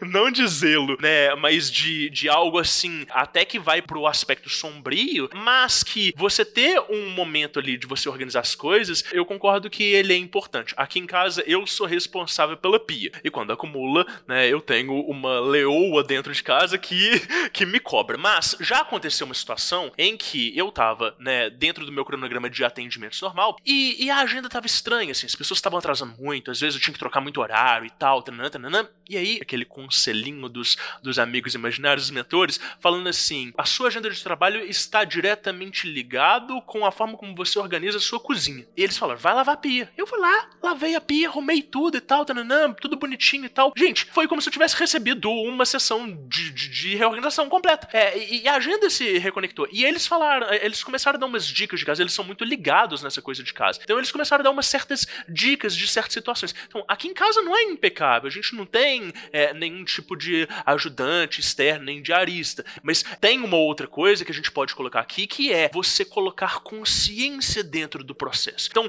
pro ouvinte que está escutando a gente, ele não precisa de ter uma prática de limpeza energética ou de organização elaborada. Ele só precisa de, tipo assim, vai tomar o banho dele no final do dia, visualiza aquela água dali te limpando, além do seu corpo físico, sabe? Esteja presente ali, aproveita daquela vibe do banho de trazer insight, de trazer criatividade, você pensar na morte da bezerra e usa aquilo dali também para você é, é, estar alinhado consigo. Né? A casa, a mesma coisa. Você tá limpando a casa, você tá escutando um, um episódio de podcast, massa, faça daquele aquele momento um momento agradável, sabe? Porque é, você tá também limpando a contraparte etérica, né? Então, mais uma vez, você não precisa de coisas tão elaboradas para você cuidar dessas coisas que elas estão intrínsecas no nosso dia a dia. O, o, só o que você precisa de é, intenção, presença e a boa vontade de fazer as coisas darem certo. E isso já é muito mais do que metade do caminho andado. Perfeito, perfeito. Rapidinho, é só para eu pescar uma perguntinha aqui dos telespectadores, porque eu acho que é importante a gente falar. É o Tiago. Tiago, provavelmente eu não vou saber ler o seu nome é, polonês, que eu acho que é Trashikowski, não sei se é assim que lê, mas ele perguntou o seguinte: a questão não é tanto a limpeza e sim a organização? Mais ou menos. Não adianta também se organizar tudo em cima das, da, da tua mesa e ter um dedo de pó, assim. Tipo, eu acho que a coisa é equilibrar. Você não pode tornar o seu processo de limpeza e organização diário cansativo num ponto que é, é assim, ó. Ai, caralho, lá vou ter que passar o aspirador na casa de novo. Puta que pariu, eu vou ter que arrumar meus livros, porque senão eu não fico bem energeticamente. Pronto, você já não tá. Aí você já não tá, entendeu? Pensa num, num cronograma, tipo, ó, segunda-feira eu faço uma limpezinha assim, tipo, por cima no banheiro, lavo o vaso sanitário, esfrega a pia e top. Terça-feira, passo o aspirador na casa. Quarta-feira, dou um jeito na louça. Não faça com que também essa. Você não pode fazer nada que tem a ver com o teu, com teu cuidado energético, se você também está olhando para tua casa nesse sentido de cuidado energético, que seja pesado, chato e que você fique, caralho, eu não acredito que eu vou ter que fazer isso de novo, porque senão fudeu. Só de você pensar esse bagulho, entendeu? Equilibra, equilibra as coisas. Para mim, eu não sei quanto aos senhores e senhoras aqui da mesa, mas eu acho que tem que ter um equilíbrio limpeza barra organização, não é assim, tipo, ah, só vou deixar tudo organizado não e deixo lá o banheiro um mês sem limpar, tipo, não. É, divide bem as coisas. E eu acho que você também não precisa tornar. É como o Vinholi falou, sei lá, bota um podcast, bota uma. Eu tenho a playlist da faxina que, que o Frater MG morre de rir que eu lavo o banheiro dançando, velho. Porque senão. Porque senão eu não lavo, né? É a, eu brinco que é, o, é se o Madame Satã fosse, fosse na faxina, era lá, porque é só a trilha sonora do Madame. E eu fico lá dançando, porque senão eu vou entrar do tipo, ai caralho, lá vou eu ter que lavar o banheiro de novo, né? Então, tipo, equilibra as coisas. Aí eu acho que, tipo, é uma grande chave, assim, pra você já levar num, num, numa coisa mais tranquila, assim, e leve. Eu concordo com a Ju e falando de novo do meu lugar de pessoa com depressão, que às vezes não consegue sair da cama, é muito uma coisa de exercício individual do que eu consigo fazer hoje. Quais são as minhas possibilidades de cuidar de mim hoje, né? Se hoje eu só conseguir levantar tomar banho, porra, bom, excelente. Você conseguiu levantar e tomar banho, maravilha, velho. Dá para você fazer tudo isso que o Vinholi acabou de falar no seu banho. Eu acho que assim, quando a gente tá saindo de um episódio de depressão, é assim, você tem que. Pequenas vitórias, tipo, hoje eu levantei. Exato. Hoje eu penteei o cabelo, que legal! Desembaraçou e, tipo, o cabelo, né? A acumulação das pequenas coisas vai te levar para um lugar até energeticamente melhor. Certo? Eu costumo fazer um balanço também do que exatamente está me incomodando no ambiente, né? De acordo com a minha disposição. Às Boa. vezes eu não tô tão incomodada assim com o chão sem varrer, mas eu tô muito incomodada com a mesa do meu trabalho desorganizada. Então, tipo, meu foco hoje é organizar essa mesa e, e esse foi meu trampo de hoje, sabe? É meio difícil é desassociar, é na verdade, né, do, do, da questão do ambiente, justamente por essa visão holística que eu tenho. Mas reconhecendo as minhas limitações, eu também não, não me maltrato muito, porque a gente entra nesse lugar de, pô, não é para você ficar mal, é para você ficar bem, né? Então vamos trabalhar para ficar bem. Ah, tem uma coisa que é legal, gente, da gente pensar que é o seguinte, assim, a gente chegou num determinado conceito aqui que é o seguinte, é, a, a gente organiza a nossa peso, as nossas organizações com base no nosso referencial interno, da forma como a gente está se sentindo. Mas, é, às vezes, é importante que a gente insira formações novas nesse sistema, ou seja, a percepção de outras pessoas acerca de nós mesmos,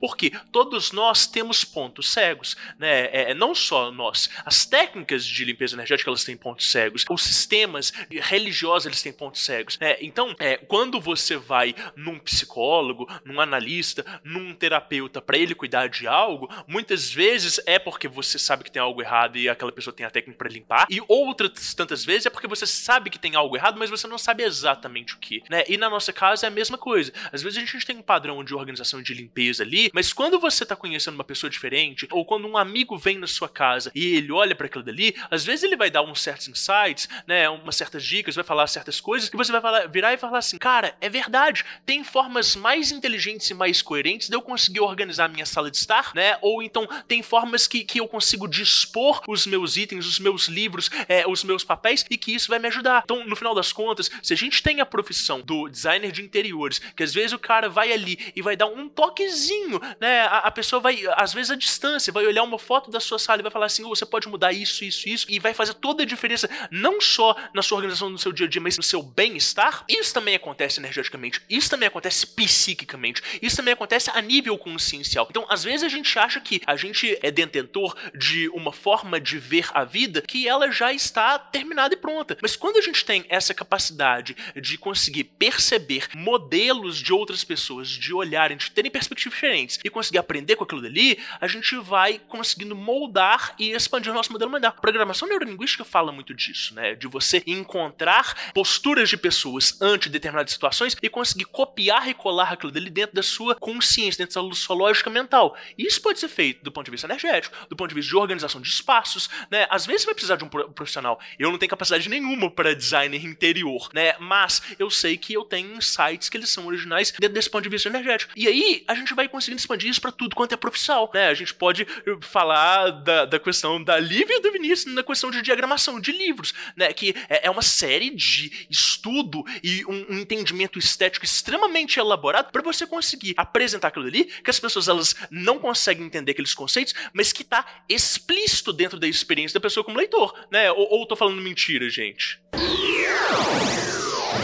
Gente, então vamos entrar nessa parte mais polêmica dessa pauta, que eu acho que a gente nem ab acaba abordando tanto pelo que eu me lembro, mas aqui vai ser uma coisa, porque o, o, o Rodrigo Vignoli, ele citou um termo lá no início do podcast, que já me deu gatilho, me deu gatinho já, tô cheio de gatinho aqui já, que é esse termo lei da atração. Que assim, vamos lá, tem aquela coisa do segredo, que acho que todo mundo já passou em algum momento. Não, se você só pensar não, coisas não boas, só coisas... falar de segredo, Andrei, para com isso. Eu vou te contar daqui a pouco, vou te contar meia-noite, vou te contar o segredo.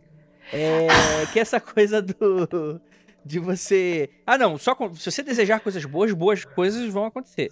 Se você desejar coisa ruim, e aí já começa a evoluir pro lance meio que tipo assim, não, as coisas estão dando errado na sua vida, porque você é uma pessoa muito pessimista. Que é aquela coisa que, com toda certeza, quem fala isso é quem tem grana, né? Quem tem grana para pra contratar a secretária do lá pra limpar a casa, é a pessoa que não tem. não tem. A, as contas estão todas pagas, é a pessoa que tá viajando pós-corona, antes de corona pelo menos duas vezes ao ano, né, para fora do país, né? E vem com esse discurso que ele é um discurso que vai também para um lado moralizante, né? Que tem muito disso que a gente tá falando sobre abre aspas, energia, fecha aspas, né? Que é aquela coisa também de você atribuir coisas ruins que acontecem com as pessoas apenas por elas mesmas, né? É como se é como se todo mundo ao seu redor fosse completamente plástico e em branco e tudo que falta para tua vida dar certo é você fazer por onde. Se não tá dando certo, é porque você não tá fazendo. Que é um discurso extremamente babaca de uma pessoa que tá completamente desconectada da vida real. É uma pessoa que não tá com emprego em risco, é uma pessoa que não tá sendo obrigada a trabalhar é, no meio de uma pandemia, obrigatoriamente sendo que não precisava. Enfim, só de pandemia eu já posso puxar 100 exemplos aqui. Mas vamos é, fingir que. Meritocracia astral, né? Exatamente, que existe. Não, de fato. Que eu não vou nem puxar essas coisas de vida passada aí, que isso aqui já entra já nesse bolo aqui, que já dá vontade. Já fico aqui já. As minhas autoanálises já começam a bugar aqui, já, já quero começar a perder meu réu primário. Mas tem esse lance aí de, tipo assim, ah, não, você faz por onde? Que infelizmente é um discurso muito comum de paradigma energético. E eu queria que vocês comentassem um pouco disso. E se eu tô certo, se eu tô errado, eu queria escutar de vocês. Porque, naturalmente, eu também não quero ser o cara que, que vai falar que não. Tudo que acontece de errado na minha vida eu não tenho culpa. Naturalmente existe um equilíbrio aí de fatores, né? Mas desse discurso que é pedante e completamente é, moralista, né? O que, que vocês acham? Esse é um ponto polêmico. Eu acho que é o seguinte: existe a pessoa, e existe sim, muitas vezes aquela síndrome da pessoa que se auto-sabota, né? E aí, às vezes, a pessoa não se sente no merecimento de resolver determinadas coisas. Então, acho que essa palavra ela existe quando a gente fala de uma sensação de você lidando consigo mesmo. E existe também uma consciência interna mais profunda, reguladora das nossas experiências, né? Que é aquilo que a gente chamou de essência que a gente chamou de eu superior, que a gente, né, que, que se a gente for adotar Telema como é, é, uma referência, existe essa consciência interna. E essa consciência, ela meio que regula as nossas experiências com o mundo. Então, eu entendo exatamente o que, que o Andrei tá falando, eu tenho extremamente birra desse discurso de tipo assim, ah, é, aconteceu porque o fulano mereceu. Ou então, ah, você não tá fazendo o esforço necessário, você precisa de. É, isso é extremamente errado. Mas existe sim a questão de que determinadas situações situações que se apresentam na nossa vida estão mais ou menos alinhados dentro do nosso padrão de consciência naquele momento. É, o que não quer dizer que a gente não possa alterar esse padrão de consciência é, assim que nos der é, vontade ou assim que a gente tiver aptidão para aquilo dali. Então, se a gente pega a fala do Buda quando ele estabelece que a iluminação é um processo de expansão do estado de consciência que ela pode acontecer em qualquer momento com qualquer pessoa, né, a gente está admitindo que a nossa consciência ela está é, disposta, ela está disponível, ela está pronta para dar qualquer tipo de, de salto, de expansão é, em qualquer momento. É, o que não quer dizer que o nosso ego esteja, o que não quer dizer que a gente consiga administrar essas informações. Eu acho que eu falei, falei, falei e chovi no molhado. Né? Mas no final das contas, é, o, o, o, que, que, o que, que eu entendo é que uma pessoa bem resolvida consigo mesma tem mais capacidade de perceber as possibilidades e fazer mudanças na vida dela. O que não quer dizer que ela não vai estar tá, é, afetada por todas essas limitações do sistema que a gente vive. Enfim, é mais ou menos a minha postura. Vim, olha, você tava falando ali, os miolos estavam começando a derreter, mas um pouco antes de você perguntar se você tava fazendo sentido, tudo fez sentido, tá? dando feedback.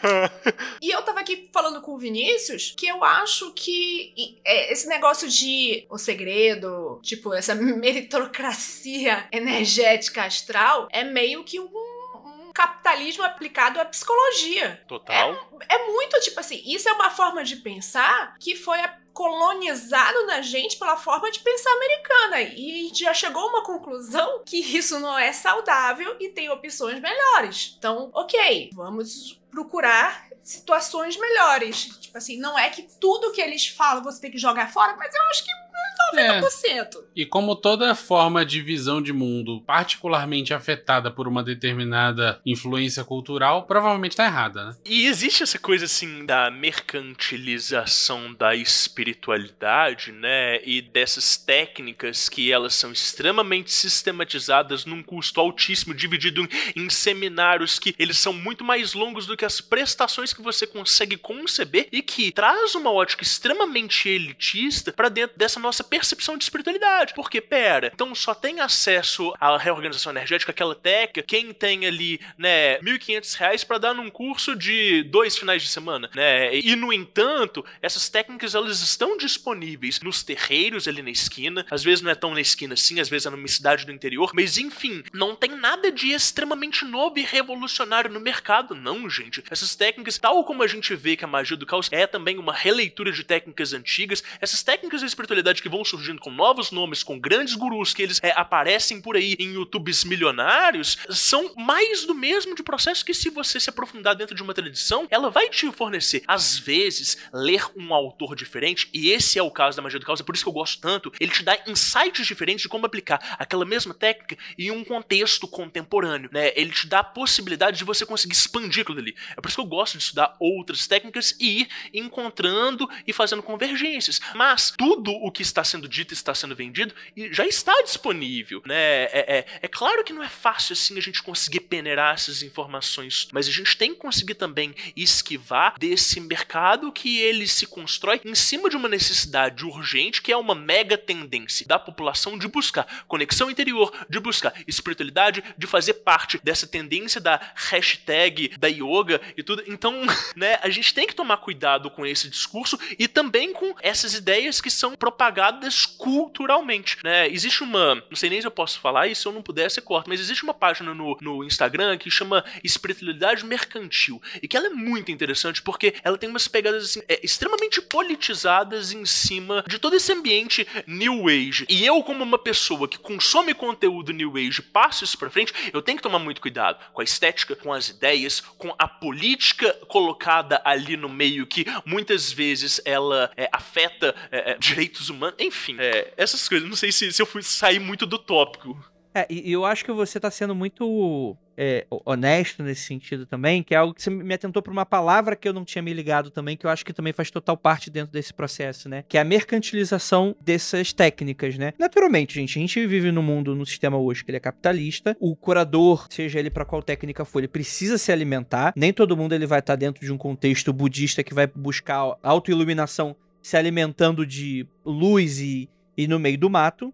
Isso é mais do que natural. Mas aí eu, eu, eu, vejo também aonde que se torna problemático, porque é uma coisa que você não, é invisível, é uma coisa que com um certo grau de hipnose você consegue induzir a pessoa a sentir coisas, isso existe também, né? E é o tipo de coisa que você não você não você não valora, você não mensura o quanto custa a tua felicidade ou a resolução dos problemas da tua vida, que às vezes pode ser um preciso de um emprego, até o tipo de coisa, putz, meu filho tá entre a vida e a morte, né? Então, assim, é o tipo de coisa que é preciso tomar muito cuidado, que naturalmente também tem aquelas pessoas que vão se aproveitar também das pessoas desesperadas, né? Que é o tipo de coisa que que deve rolar muito para vocês. Posso falar só uma coisinha que eu acho que é importante? A cura prânica, pelo menos a escola. É assim, né? Eu o, o, meu centro é a cura prânica e assim como o Vignoli, a gente vai estudando, vai trazendo coisas diferentes. Eu trouxe para dentro da minha técnica de cura prânica um trampo com oráculo, que é que eu sou especialista, então eu utilizo isso também antes da cura e depois, né, para procurar alguma mensagem que a pessoa precise, enfim. Então a gente vai construindo, né, vai fazendo, vai botando os tijolinhos aí, vai construindo as nossas coisas bem particulares. Mas uma coisa muito bacana e que eu sempre deixo muito claro para os meus pacientes da cura prânica é o seguinte: a gente tem cura no nome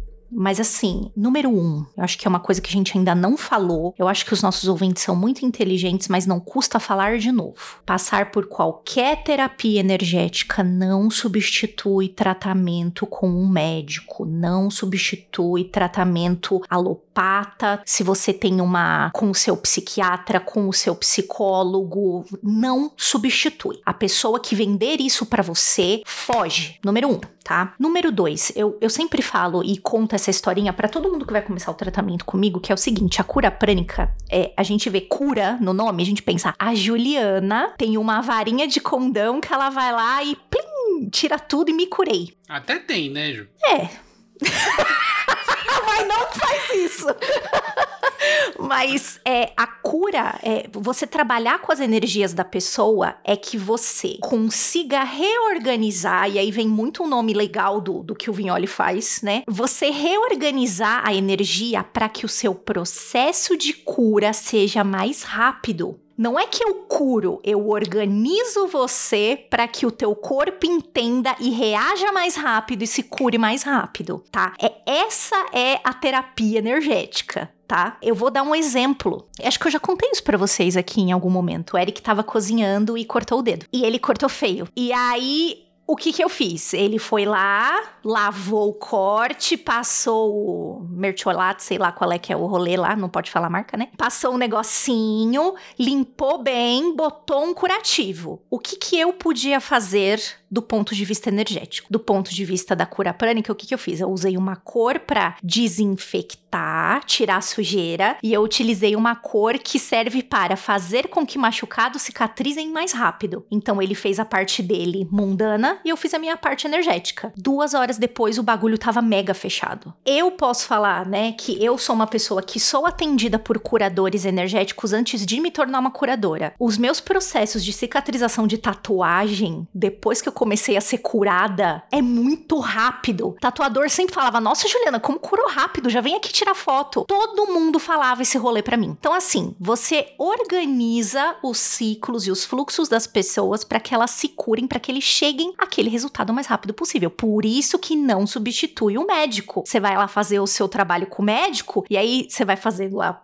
a tua cura, né, energética. E aí o médico vai falar assim: rapaz, curou rápido isso aqui. Olha só que milagre da medicina. E você sorri com aquele sorrisinho de lado e fala assim: é, eu fiz tudo direitinho.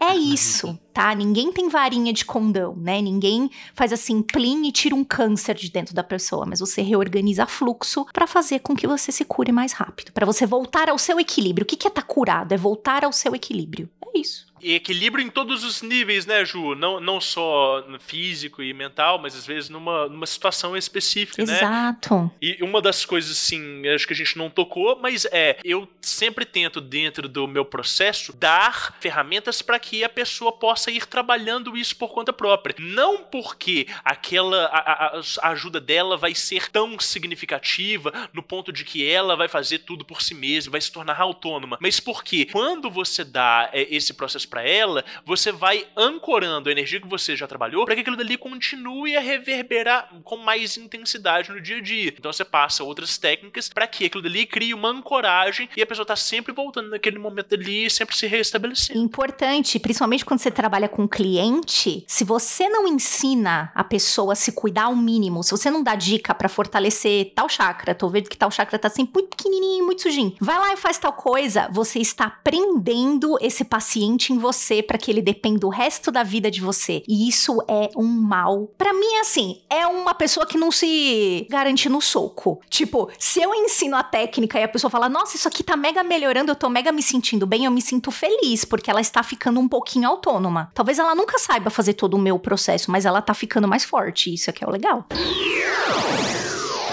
Vamos para as técnicas pessoais? O que, que a pessoa pode. Por mais que a pessoa não seja entendida no assunto, ou que ela consiga fazer por si mesma, eu queria que vocês falassem alguma técnica que ela poderia fazer no dia a dia delas, caso elas estejam se sentindo pesadas. Naturalmente, elas podem procurar, caso queiram, pessoas de sua confiança né, também. Mas o que, que elas podem fazer? O que é a higiene básica que, que a pessoa. De... Todo mundo deveria saber, entendeu? Sabe aquele negócio? Ó, oh, eu tenho que tomar banho todo dia, tenho que me enxugar. Lavar o pinto. Lavar o pinto. Escovar o dente. Escovar os dentes, cortar as unhas de vez em quando. Sabe essas coisas assim, básica, básica, que todo mundo. que a gente acha que todo mundo sabe, mas que às vezes não. O que é higiene básica? Coisa que eu poderia fazer, você poderia fazer, sua avó poderia fazer. Ou, oh, pois é, essa pergunta é muito difícil, porque as pessoas, elas são carentes de referências de bem-estar. Antes da higiene básica, a pessoa precisa entender como que ela se sente bem. Ela, e ela precisa ser sincera se o que, que ela tá sentindo agora é se sentir bem. Ela tá satisfeita? É intelectualmente? E a gente tem que considerar todo, ah, de novo, né? É tudo isso que o Andrei trouxe, essa análise desse momento do nosso país, das informações que a gente tem, do cenário da economia. Mas eu tô tranquilo comigo mesmo? Ou como que tá a minha análise consciencial? E aí, a partir daí, eu consigo estabelecer o que que é higiene e o que que não é. Então, essa resposta, ela vai variar do nível de consciência para cada pessoa. Mas o ponto, eu acho que o ponto ideal é o seguinte, a gente conseguir estabelecer uma conexão conosco mesmo. É, a gente acha que a gente faz isso, a gente não faz. A gente acha que a gente faz isso quando a gente senta pra meditar, a gente acha que a gente faz isso quando a gente faz uma oração. É, então, eu vou ilustrar com um caso que vai ficar muito claro. Eu vou entender uma pessoa. E aí, eu sempre pergunto pra pessoa: você tem hábito de fazer oração? Tem. Ah, é? Você faz todo dia? Faço. O que, que você sente quando você faz oração? Sei, eu faço oração. Tá. Reverbera de alguma forma? Não. Tá. É automático? Às vezes é, às vezes não é. Tá. Quando não é automático, o que, que você sente? Ah, uma espécie de conexão. Ótimo. Pega essa palavra que, que é essa conexão? Não sei, Rodrigo. É só um sentimento diferente. Beleza, é esse sentimento diferente que a gente quer. Pausa, foca nele. Aí Rodrigo vai e faz o processo de limpeza energética de organização. Vira pra você e fala assim: faz a sua oração normal, igual você faz todos os dias, e me fala amanhã como que você vai sentir. A pessoa faz a oração e fala assim: cara, que diferente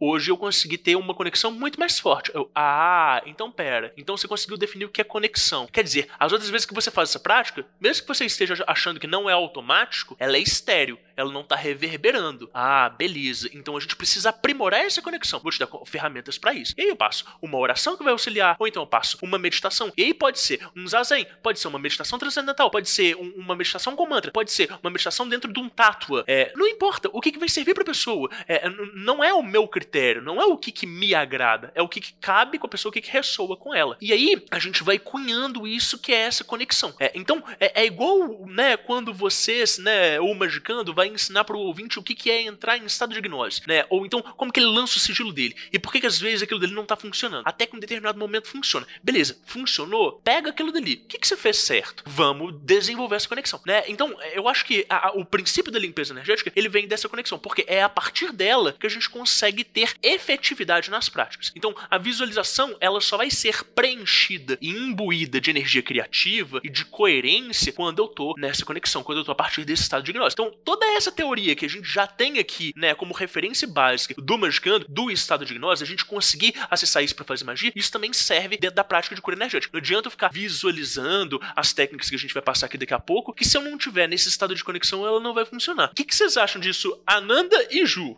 Cara, eu concordo. Eu ia falar exatamente dessa dificuldade, assim. Tipo, eu não consigo passar um manual pra uma pessoa e falar, meu, faça isso, isso, isso. Não sei. De novo, a gente vai esbarrar nessa questão de subjetividade de cada pessoa, né? Eu, por exemplo, trabalho com o paradigma da religião que eu sigo, que é a tradição iorubá. Mas, que tem já um, um conjunto de outras práticas diárias e cotidianas que eu faço, que eu preciso fazer e que às vezes eu não consigo fazer e tá tudo bem, porque eu levo muito em conta o que eu consigo fazer e o que eu não consigo. Mas a parte isso é isso que o Vignoli falou, assim, o, o, o, que me traz, né, cada atividade. Por exemplo, eu sou uma pessoa que gosta de se alimentar bem e gosta de praticar exercício físico. Todo mundo é assim? Não. Vou mandar a pessoa praticar exercício físico sendo que ela acha o ó, faz super mal pra ela, ela acha uma babaquice? Não. Pode comer do jeito que você quer comer, fazer o que você quer fazer, né? Então, porra, é, é muito, muito difícil, cara. Eu, assim, Agora, falando de mim, é o mínimo de higiene, né? O mínimo de higiene da minha casa. Eu não gosto de fazer minha primeira oração da manhã com o rosto sujo, nem com os meus dentes sujos. Então eu lavo a minha boca, eu lavo o meu rosto em respeito a mim e a entidade ou divindade que eu vou rezar. E mais ou menos isso, cara. Pô, é muito foda porque eu tenho a porra da visão holística e para mim tudo faz diferença, sabe? O que que eu banco nesse dia? Eu vou bancar comer tal coisa? Não eu vou bancar fazer tal exercício, eu vou bancar assistir um filme que eu já sei que vai me pegar num ponto muito sensível, sendo que eu não tô preparada para aquilo? Não. Então isso é um exercício diário, cotidiano de perguntas que você se faz, né, de autoconhecimento mesmo. Olha, eu não posso concordar mais. Assim, é muito complicado, porque se você for sugerir e dependendo para onde chega a sugestão, a gente não tá falando diretamente com o paciente, né? Esse lance que a gente tava falando até agora, como é importante você conhecer o mínimo da pessoa com a qual você tá falando, né? Esse negócio muito importante que a Nanda falou, eu vou falar pra pessoa se mexer se ela odeia fazer exercício físico? Não, eu vou tentar dentro dessa escola achar uma outra coisa para ajudá-la, né? Então é muito complicado. Mas aí, de repente, você fala assim, vai, vamos ver se vocês concordam comigo. Ah, mas eles falaram, falaram, não deram dica nenhuma, que desgraça. Queria uma diquinha só. Tá, eu vou dar uma dica. Veja se vocês concordam se isso é factível. Porque, por exemplo, eu sou. Eu, vou falar do meu ponto de vista, tá? Eu sou uma pessoa que eu não consigo acordar pra vida sem tomar banho. Tem gente que acorda, por exemplo, né? Meu marido acorda e tem que tomar uma xicrinha de café antes de qualquer coisa. Ele tomou café, ele é outra pessoa. Ele vai fazer os rolês dele, ele vai tomar banho, ele não, já não se bate mais nos, no, nas portas de casa, porque é assim, né? Se ele não acorda, é assim. É desgovernado. Eu não consigo acordar se eu não tomo um banho. A água é muito conhecida como um agente adstringente muito foda. Quantas vezes você não ouviu, tipo, nossa, tomei esse banho de cachoeira, estou renovado. Ai, que saudade do banho de cachoeira. Ai, porque, nossa, que vontade de dar um mergulho num lago, né? Ou, nossa, né? Que é uma coisa que pai de Lívia fala: toma um banho. Se não resolver o rolê, você pelo menos tá limpinho, você tá fresquinho. Tipo, né? É, é, vamos por aí. Eu sou uma pessoa que não funciono se eu acordo e não tomo banho. Como eu trabalho com isso e como eu também preciso ficar de olho na minha limpeza energética, o que que eu faço? Quando eu tô tomando o meu banho, eu tomo o meu banho físico, né? Lavo as uninhas, não sei o quê. E também visualizo, né? Não fico um milhão de, de, de minutos embaixo do chuveiro, mas eu visualizo como se esta água que tá caindo na minha cabeça, ela tá descendo e aí eu imagino descer, tá? Porque a água, como ela vai pro ralo, então ela tá lavando um chakra por vez. Eu imagino eles sendo banhados e chururu e descendo. Eu tenho uma técnica que eu uso outros produtos, que é da cura prânica, que a gente só faz em curador, que é uma limpeza física de chakra. É um bagulho louco, que você sente quando você esfrega, mas isso eu não vou passar porque isso é só para quem manja de fazer a técnica. Mas se você, oi, é tipo um, um shampoo anti-resíduo. Tipo um shampoo anti-resíduo na sua coroa, por exemplo. Você tá com a coroa cagada. Você foi lá, fez um bagulho mágico com 500 outras pessoas, terminou, eu sempre me meço. Eu falo, hum, coroa tá suja, caralho, peraí. Aí, tu, tu, tu, tu, limpa, fica tudo ótimo, né? Mas se você quiser uma dica, pense da próxima vez que você for tomar o banho, ou no seu banho de iniciar o dia, ou do terminar o dia, se você quer ir pra cama, tipo, limpinho, física e energeticamente, imagina que o banho faz isso, que a água lava isso. Imagina essa sujeira, entre aspas, indo embora pelo ralo. Eu acho que isso é uma coisa que não faz mal. Eu não tô ensinando uma técnica que a pessoa, se ela não tiver conhecimento, e talvez possa fazer sentido para você. De novo, possa fazer, porque o cara que não acredita nessa porra de paradigma energético vai falar: ah, Juliana, tá fazendo eu gastar água aqui, caralho. Então, eu vou assumir esse BO, mas eu vou colocar aí o, o do banho. O que, que vocês acham? Você acha que eu que a gente saiu bem pela tangente? Bom, é, a gente faz uso do banho, né? Na tradição iorubá, que a gente chama de amaci. Esse banho ele é tanto para o corpo quanto para lavar paramentos, artefatos. E um costume muito bacana é também passar esse mesmo banho ou outro na casa. Depois você termina de limpar a casa mesmo, né? Passar o pano. Esse banho de erva que você faz para se lavar, você também pode passar com um pano na sua casa. É, é super difícil passar uma receita fechada de ervas, porque assim, normalmente o amaci, se ele é feito para uma demanda específica, essa pessoa consulta um oráculo, essa demanda aparece nesse oráculo, e a partir do Odu que sai ali, né, nesses oráculos que a gente falou lá no episódio de geomancia, ou o Ifá, ou o Búzio, é, é que vai ser feito esse banho específico para aquilo, né? E a gente vai usar aquele Odu naquele banho e tal. Não sei, acho que falando de ervas genéricas que dá para usar, eu tinha até anotado algumas aqui. Ananda, já que eu imaginei que você ia ter esse problema, porque é, é bem específico, né, o uso de folha na sua região, mas é, e as coisas que são de cunho mais popular, tipo o banho de, com sal, essas sim, coisas assim? Sim, sim, eu ia falar Funciona? isso agora. Não tomem banho de sal grosso. É.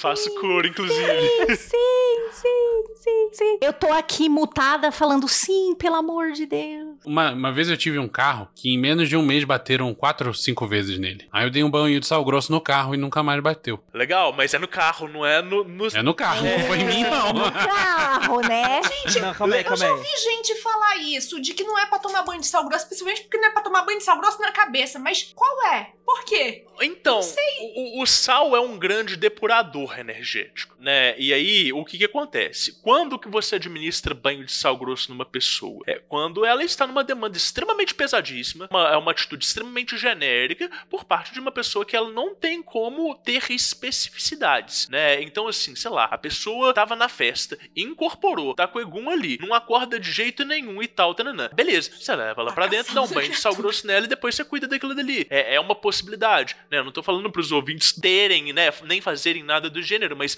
é, é uma solução que ela é um tiro de bazuca, né? Sim. Ah. Seria mais ou menos assim que nem o, pessoal fala assim, ah, não fica tomando antibiótico direto, porque assim, se você tomar antibiótico direto, você só vai fortalecer o, os micróbios do caralho. É, não, não só fortalecer, é, por exemplo, criar uma úlcera, entendeu? É, é, justamente isso. O sal grosso ele é corrosivo a ponto de correr o campo energético da pessoa. E aí o que, que isso vai acontecer? É, imagina que é, o, o exemplo é o seguinte: você tem o carro, e você tem o airbag, ou seja, o airbag é o campo energético. As energias densas e, e que vão chegar em você, elas são é, pausadas por esse campo ao seu redor. O sal grosso é uma agulhinha que aperta o airbag. E aí, na hora que tiver batida, Perfeito. aquilo entra direto e não é pa pausado. Perfeito. Aí a pessoa toma banho de sal grosso, fura essa proteção, entre aspas, ou fura essa camada, que você tem diversas, tá? A gente estuda aí. Eu tinha até, eu peguei até uns livros, mas depois eu mostro para vocês. Que tem assim, é, que eu estudo aqui de um dos manuais, que são as camadinhas que tem em volta da pessoa, né? O tanto de aura, o tanto de. de... E aí você passa esse sal, filho da puta, e, e, aí você esfrega, porque tem gente que esfrega no corpo essa merda. Nossa. Aí não faz só um furinho no airbag, você arrancou aquela porra. Aí você sai na rua. Vou na ladeira Porto Geral fazer umas compras ali na 25 de março. Se você tava ruim, você vai voltar pior, rapaz.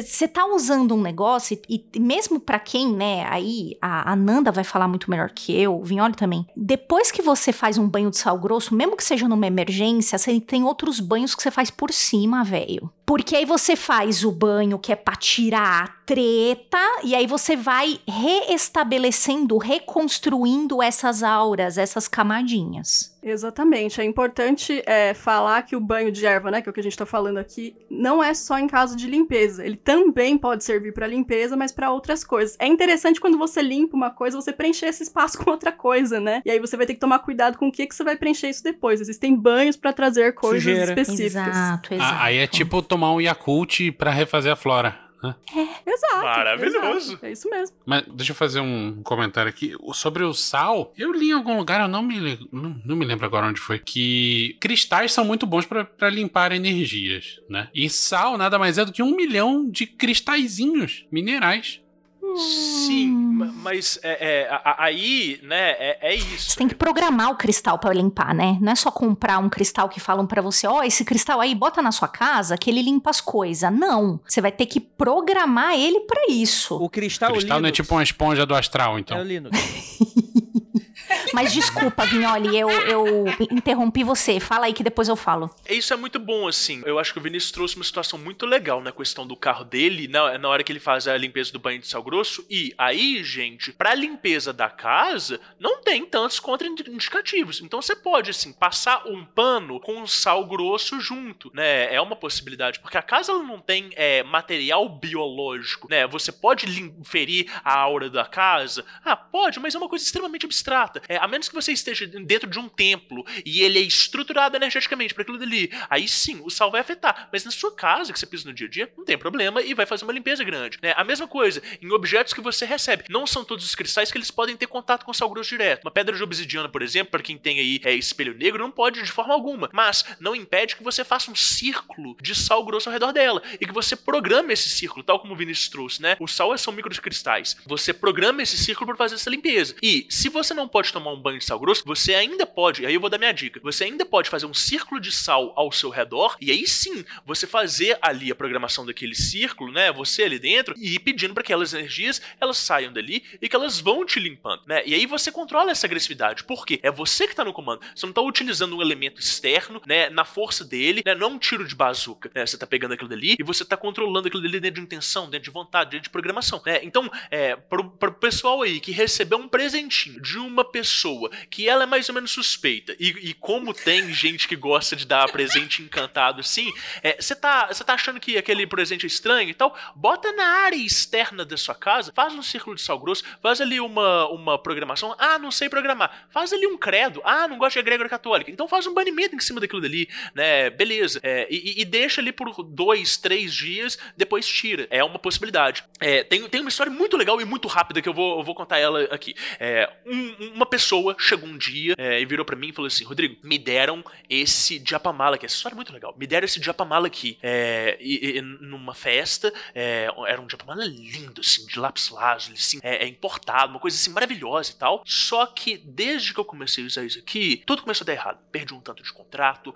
as pessoas estão se afastando de mim, eu tenho dor de cabeça, tananã, tananã, tananã, me entregou. Eu, ele, falou, ele falou assim: limpa pra mim. Eu não costumo fazer esse tipo de coisa, não, não pego no objeto das pessoas e tal. Ele pegou e, e me deu. Eu peguei, trouxe e deixei em cima da mesa aqui de casa e subi para tomar banho. Eu não percebi. Raquel, minha esposa, vira e fala assim: Rodrigo, tem uma coisa muito estranha que você trouxe aqui pra dentro de casa, tá dando dor de cabeça e tal, tananã, tananã. Os guias descem na hora e falam assim: pega essa porra e bota lá fora. Peguei. Aí botei balde de água com sal grosso dentro e botei o negócio lá. Gente, a, a quantidade de bolhas que deu em volta desse objeto, você não conseguia ver a, as pedrinhas. E isso é uma coisa que eu não sei se a Ju vai concordar comigo, mas é quando você tem um receptáculo que ele dá excesso muito grande de bolhas, aquilo dali é como se fossem miasmas concentrados. E aí eu fiz vídeo, eu chamei a Raquel pra ver tava saindo fumaça do objeto. Sério. Carai, eu, eu, eu, tenho um vídeo disso porque eu gravei pra passar nos, nos cursos que eu dou de defesa energética. É, e aí saía fumaça da parada. E aí eu virei pra, ela virou pra mim e falou assim, cara, eu não tô acreditando. Aí é, eu fiz uma puta limpeza energética naquilo dali e tal. E assim, na hora que eu terminei a parada, eu estava sujo. Aquele objeto ele tinha sido encantado dentro de uma técnica extremamente específica. Não vou nem citar qual que a técnica aqui e tal. Quando eu devolvi pro cara, ele ficou impressionado. Aí esse cara apareceu num lugar em que a pessoa tinha dado pra ele, que ele apareceu com um mala. A pessoa viu que tinha sido desencantado e depois tentou fazer de novo. Então, assim, essas coisinhas que acontecem. É, é, eu não limpei só na base de sal, mas o sal já fez uma limpeza muito grande. Então, assim, são, é saber usar os elementos do dia a dia, né? E, e intencionar. Essa é uma história simples, mas que é interessante. É, Vinholi, dependendo do tipo de banho também, você pode colocar uma pitadinha de sal junto com as outras coisas que você usou. De preferência sal marinho, se você puder, mas né, se não puder, pode ser o sal refinado da cozinha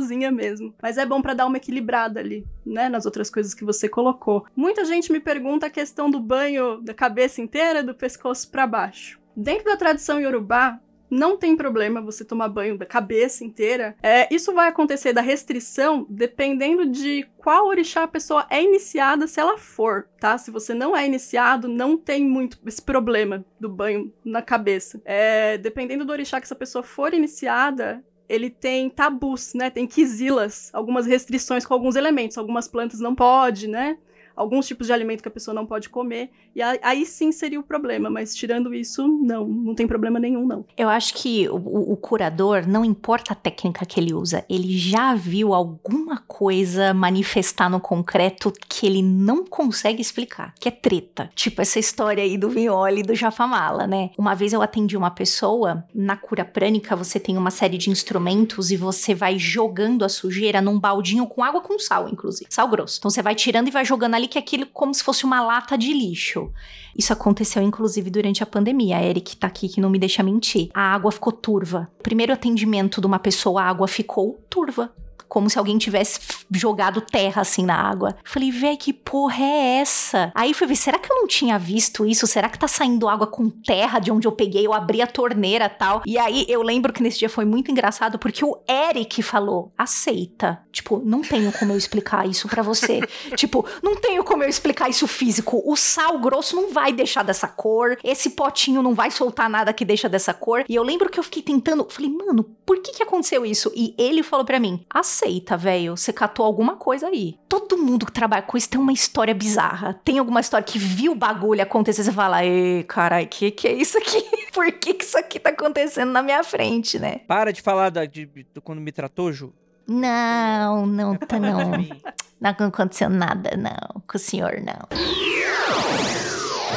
É, Primeira coisa, não estou querendo puxar a sardinha dos curadores e todas as pessoas que trabalham com isso, mas já puxando. Eu sei que é bacana a gente ter receitas gerais, né, que servem para as pessoas, para que elas é, se cuidem e sejam bastante independentes. Mas considere consultar alguém, nem que for uma vez, que entenda bem do bagulho e fala assim, ó, para você Ananda, com tudo isso que você tá me contando, com todo esse negócio que eu li aqui, que eu vi sobre você, o ideal segundo a minha escola, seria você fazer esse, esse, esse. Nem que for uma vez. Fala com alguém, né? O, o, perigo das receitas gerais é que elas são gerais. Então você não vai ter um resultado mega profundo como você teria, que é uma coisa especialmente para você, por exemplo. E, e, perguntar, né, Ju? Perguntar, trazer uma pauta, porque é, às, às, vezes a pessoa não sabe o que, que, é, o, o que, que a outra tá esperando, né? E a gente não tem como oferecer. Então é, é pedir a técnica, então pedir o que, que ela pode melhorar. É. Exatamente. E aí, eu vou contar essa história muito rápida, mas que é uma. Não sei se é um conto cautelar, sei lá. Vocês interpretam como vocês quiserem isso aí. Hoje, o que você mais tem alcance é oraculista.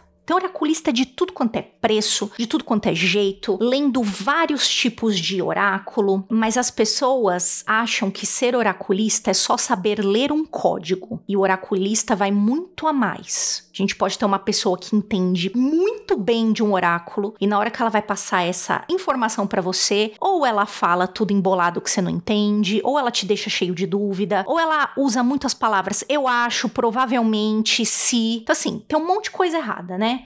E eu falo isso porque chega muita gente para mim, muita gente, que, ah, porque fulano falou que tal e tal coisa. Isso é verdade? Aí você vai tirar lá no oráculo, não é nada. Então, assim, primeira coisa é, você como oraculista, tome cuidado como você passa uma informação. Segundo, se você é oraculista, o que acontece? Você tá lendo lá o negócio e aí você olha, a pessoa fala assim, ai, nada dá certo na minha vida. Será que eu tô com uma demanda? Aí você captou. Pum, peguei lá. Ih, caralho, tá com demanda mesmo. Você não vai chegar pro seu consulente, pra sua consulente, e falar assim: então, você tá mesmo com demanda. E aí essa pessoa sai da sua consulta pior do que ela entrou. Se ela tá procurando um oraculista, é porque ela já estava perdida e ela quer resposta. E aí você joga mais um problema na cabeça dela, e o pior é um problema invisível que ela não sabe lidar. Oraculistas, tenham uma rede segura de profissionais para indicar. Viu que, os, que o desgraçado tá com uma demanda, né? Por exemplo, atendi uma pessoa e aí a pessoa falou assim: vai chegar em tu, hein, Violi? Falou assim: é, ó, uma pessoa que me atendeu aí num, num momento falou que assim, a minha vida não dá certo porque eu tenho uma demanda em cima de mim. Aí eu falei, tá, mas o que, que ela falou depois? Não, ela só falou isso e foi embora. E ela me falou isso há sete anos atrás. E até hoje eu acredito que tudo que acontece de errado é porque eu tô com essa demanda. Bom, primeiro que eu truquei, né? Não achei que tinha demanda. Mas aí eu fiz a tiragem e ficou meio nublado. Aí eu fiz assim para essa pessoa: ó, para você não achar que eu tô fazendo venda casada, faz o seguinte: toma esse contato aqui do Rodrigo Vignoli. Rodrigo Vignoli é especialista em ver se tem alguma coisa mesmo em você. Eu poderia ver, eu poderia fazer a cura em você? Poderia, mas para você não achar que eu tô vendendo produto junto, ó, tá aqui o contato do Vignoli, explica direitinho como você explicou o meu caso e depois você conta para mim o que que ele viu e se ele tirou alguma coisa mesmo de você. Olha a responsabilidade da tua palavra seu arrombado do caralho. Tem uma pessoa que por sete anos estava acreditando que a vida estava dando errada porque você leu um código que você tirou da bunda, que a pessoa falou, a pessoa lembrava as cartas, gente, do tarô. As cartas pouco que eu conheço de tarô, ali não tinha resposta nenhuma, mas essa pessoa falou. Então eu falei assim, ó, pra gente tirar a dúvida e eu não fazer venda casada, toma aqui o contato do Vinholi, vai lá falar com ele, se tiver alguma coisa ele vai tirar de você, tá bom? Então, por favor, gente, tomem cuidado com o tipo de atendimento que vocês fazem, sabe? Toma cuidado com o jeito que vocês falam com as pessoas. Hoje qualquer um faz meio curso e abre tiragem aí e vocês falam como se fosse. Uma vez atendi uma pessoa, nossa, Ju, o cara me atendeu bocejando, sabe? Assume que você quer fazer isso, estuda e faz direito. Porque aí você fica botando caraminhola na cabeça dos outros, essa pessoa tá há anos vivendo achando que ela tá com demanda. Será que ela tá? Vim, olha, eu vou perguntar para você, porque eu tô muito curiosa para saber. Eu vou perguntar pra você. fofoca! Termina essa fofoca, pelo amor de Deus, não vou conseguir dormir. Então, ela, eu, eu acho que ela deve, ou não sei se já procurou, ou vai procurar o Vinholi aí nos próximos dias. Isso é recente, tá? então eu não tenho o final da fo fofoca pela metade, quase mata a fofoqueira. Mas, mas eu conto, eu pedi pra pessoa falar pra mim, ô, oh, depois você me conta se você se achar, né? Aí a pessoa falou, não, tudo bem, eu super conto. Depois nós contamos pra vocês. Ai, gente, é edificante sim, vamos lá. É edificante sim. Vamos e, edificar é, junto. É, e é Porra, isso, né, cara, assim... Tu, tu as... Não, da fofoca.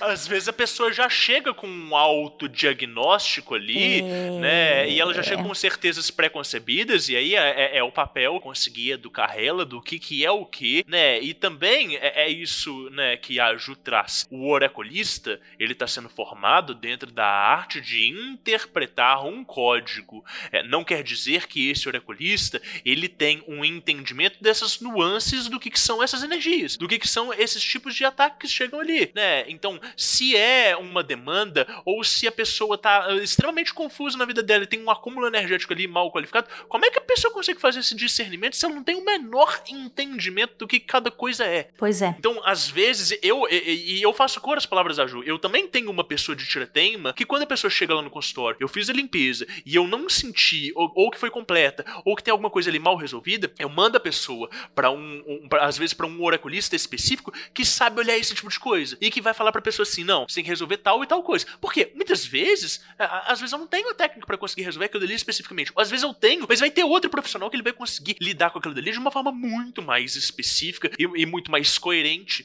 né? É, então é isso, assim. Se a pessoa chega com um problema, não deixe ela sair com outro, gente. Tem uma rede de apoios. Mesmo que você identificar um problema, fala assim: olha, eu conheço uma pessoa que é muito top. Toma aqui o, com, o contato dela.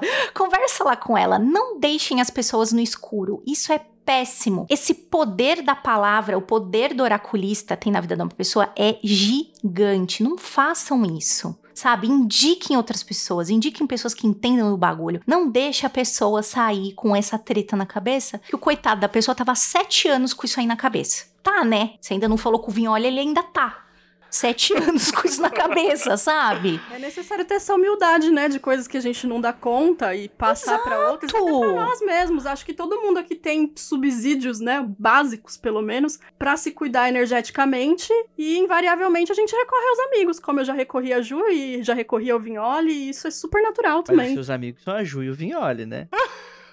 Graças a Deus. Mas isso aí é um privilégio de poucos. Então, é o... eu choro pra Joey também. é, é, o mérito energético que você conseguiu aí, ó. De, de, do seu, é porque eu mereci. Não, senhor. Não, senhor. Então, eu tô falando, tô reforçando isso pra você.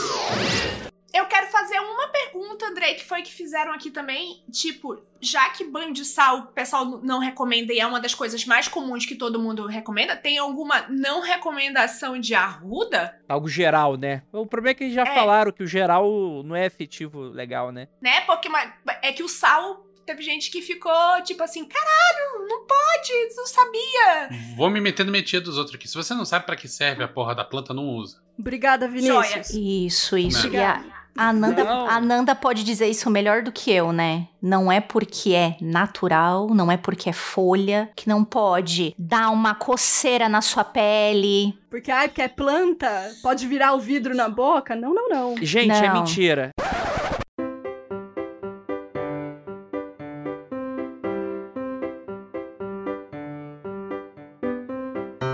Mentira. Tá. E eu vou falar aqui, eu vou cortar aqui a, conspiração globalista da Nanda. Que isso? E desses senhores dos vegetais aí. Eu tô sendo perseguido. Eu não sei como Senhores do vegetais. Olha, olha, olha o naipe. É, é, do. É o King Size de Niterói. É, tá? tô vendo. Que é o seguinte, você faz o seguinte, você pega as partes de São Jorge, você bate no liquidificador. Caraca! É o que, meu senhor? Bate com whey. Bate a espada de São Jorge com whey no liquidificador. Bate com whey, assim, ovo cru. Coloca um pouco de noni, whey. Maisena e JavaScript. é...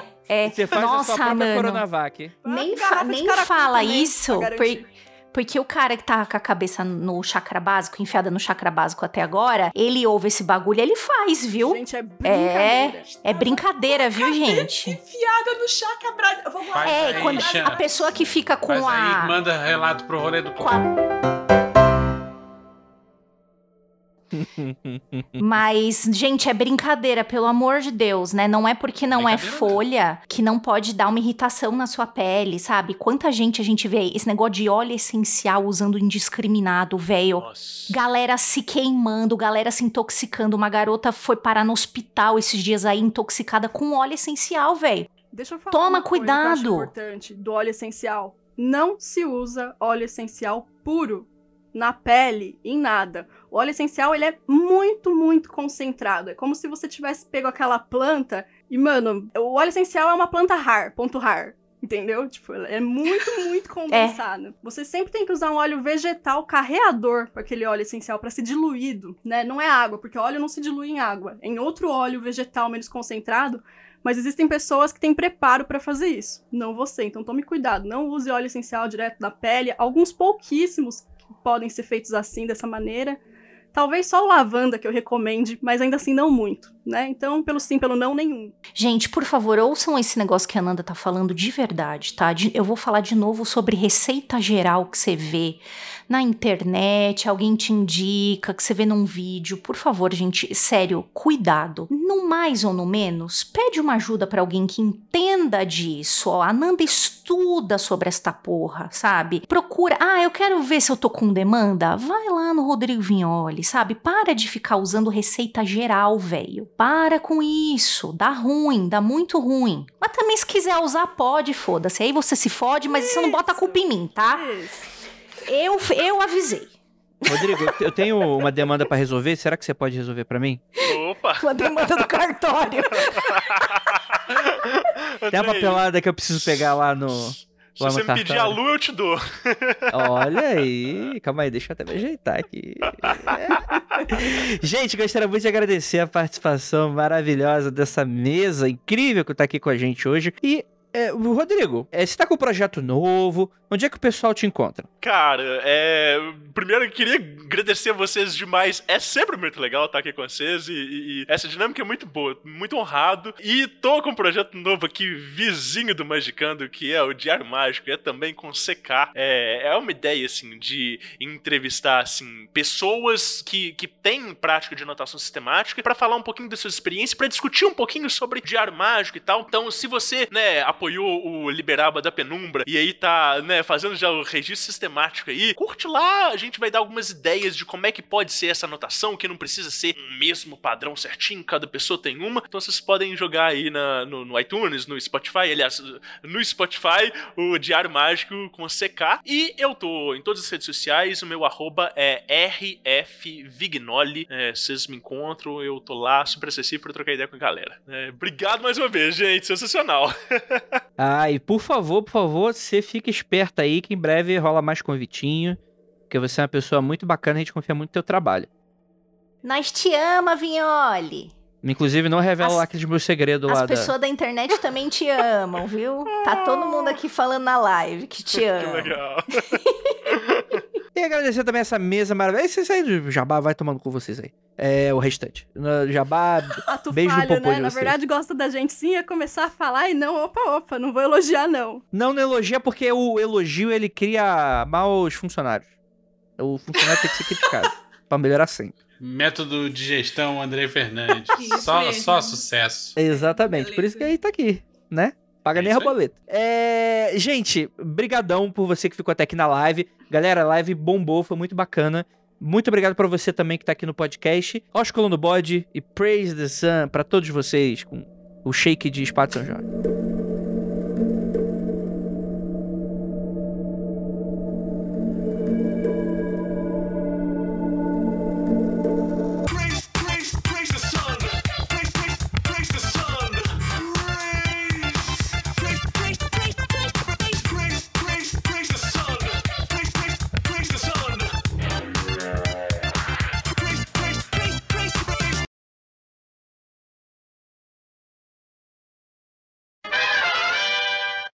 Andrei caiu? Então, Andrei, eu acho que o Andrei travou. Fica falando mal de mim mesmo, ó. a palavra da bruxa, na hora a gente tá falando do poder da palavra.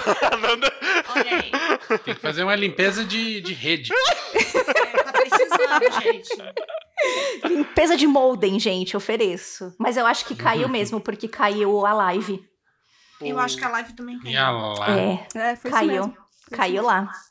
Não! Ah, meu Nossa. Deus! Espero... De toda forma, a gente tá gravando localmente, né? É, então... menos sim, mal. Sim. Estamos, não estamos? Estamos! Estamos. Daqui a pouco Importante, o né? puto da cara pessoal no, na live, né, que tá só o chat rolando ainda, tá ataque energético derruba magicano. Entenda. Cara do Japamala atacando aí, ó. Banho de sal grosso na live. Banho de sal grosso na live. Meu Deus, entramos em looping. hum.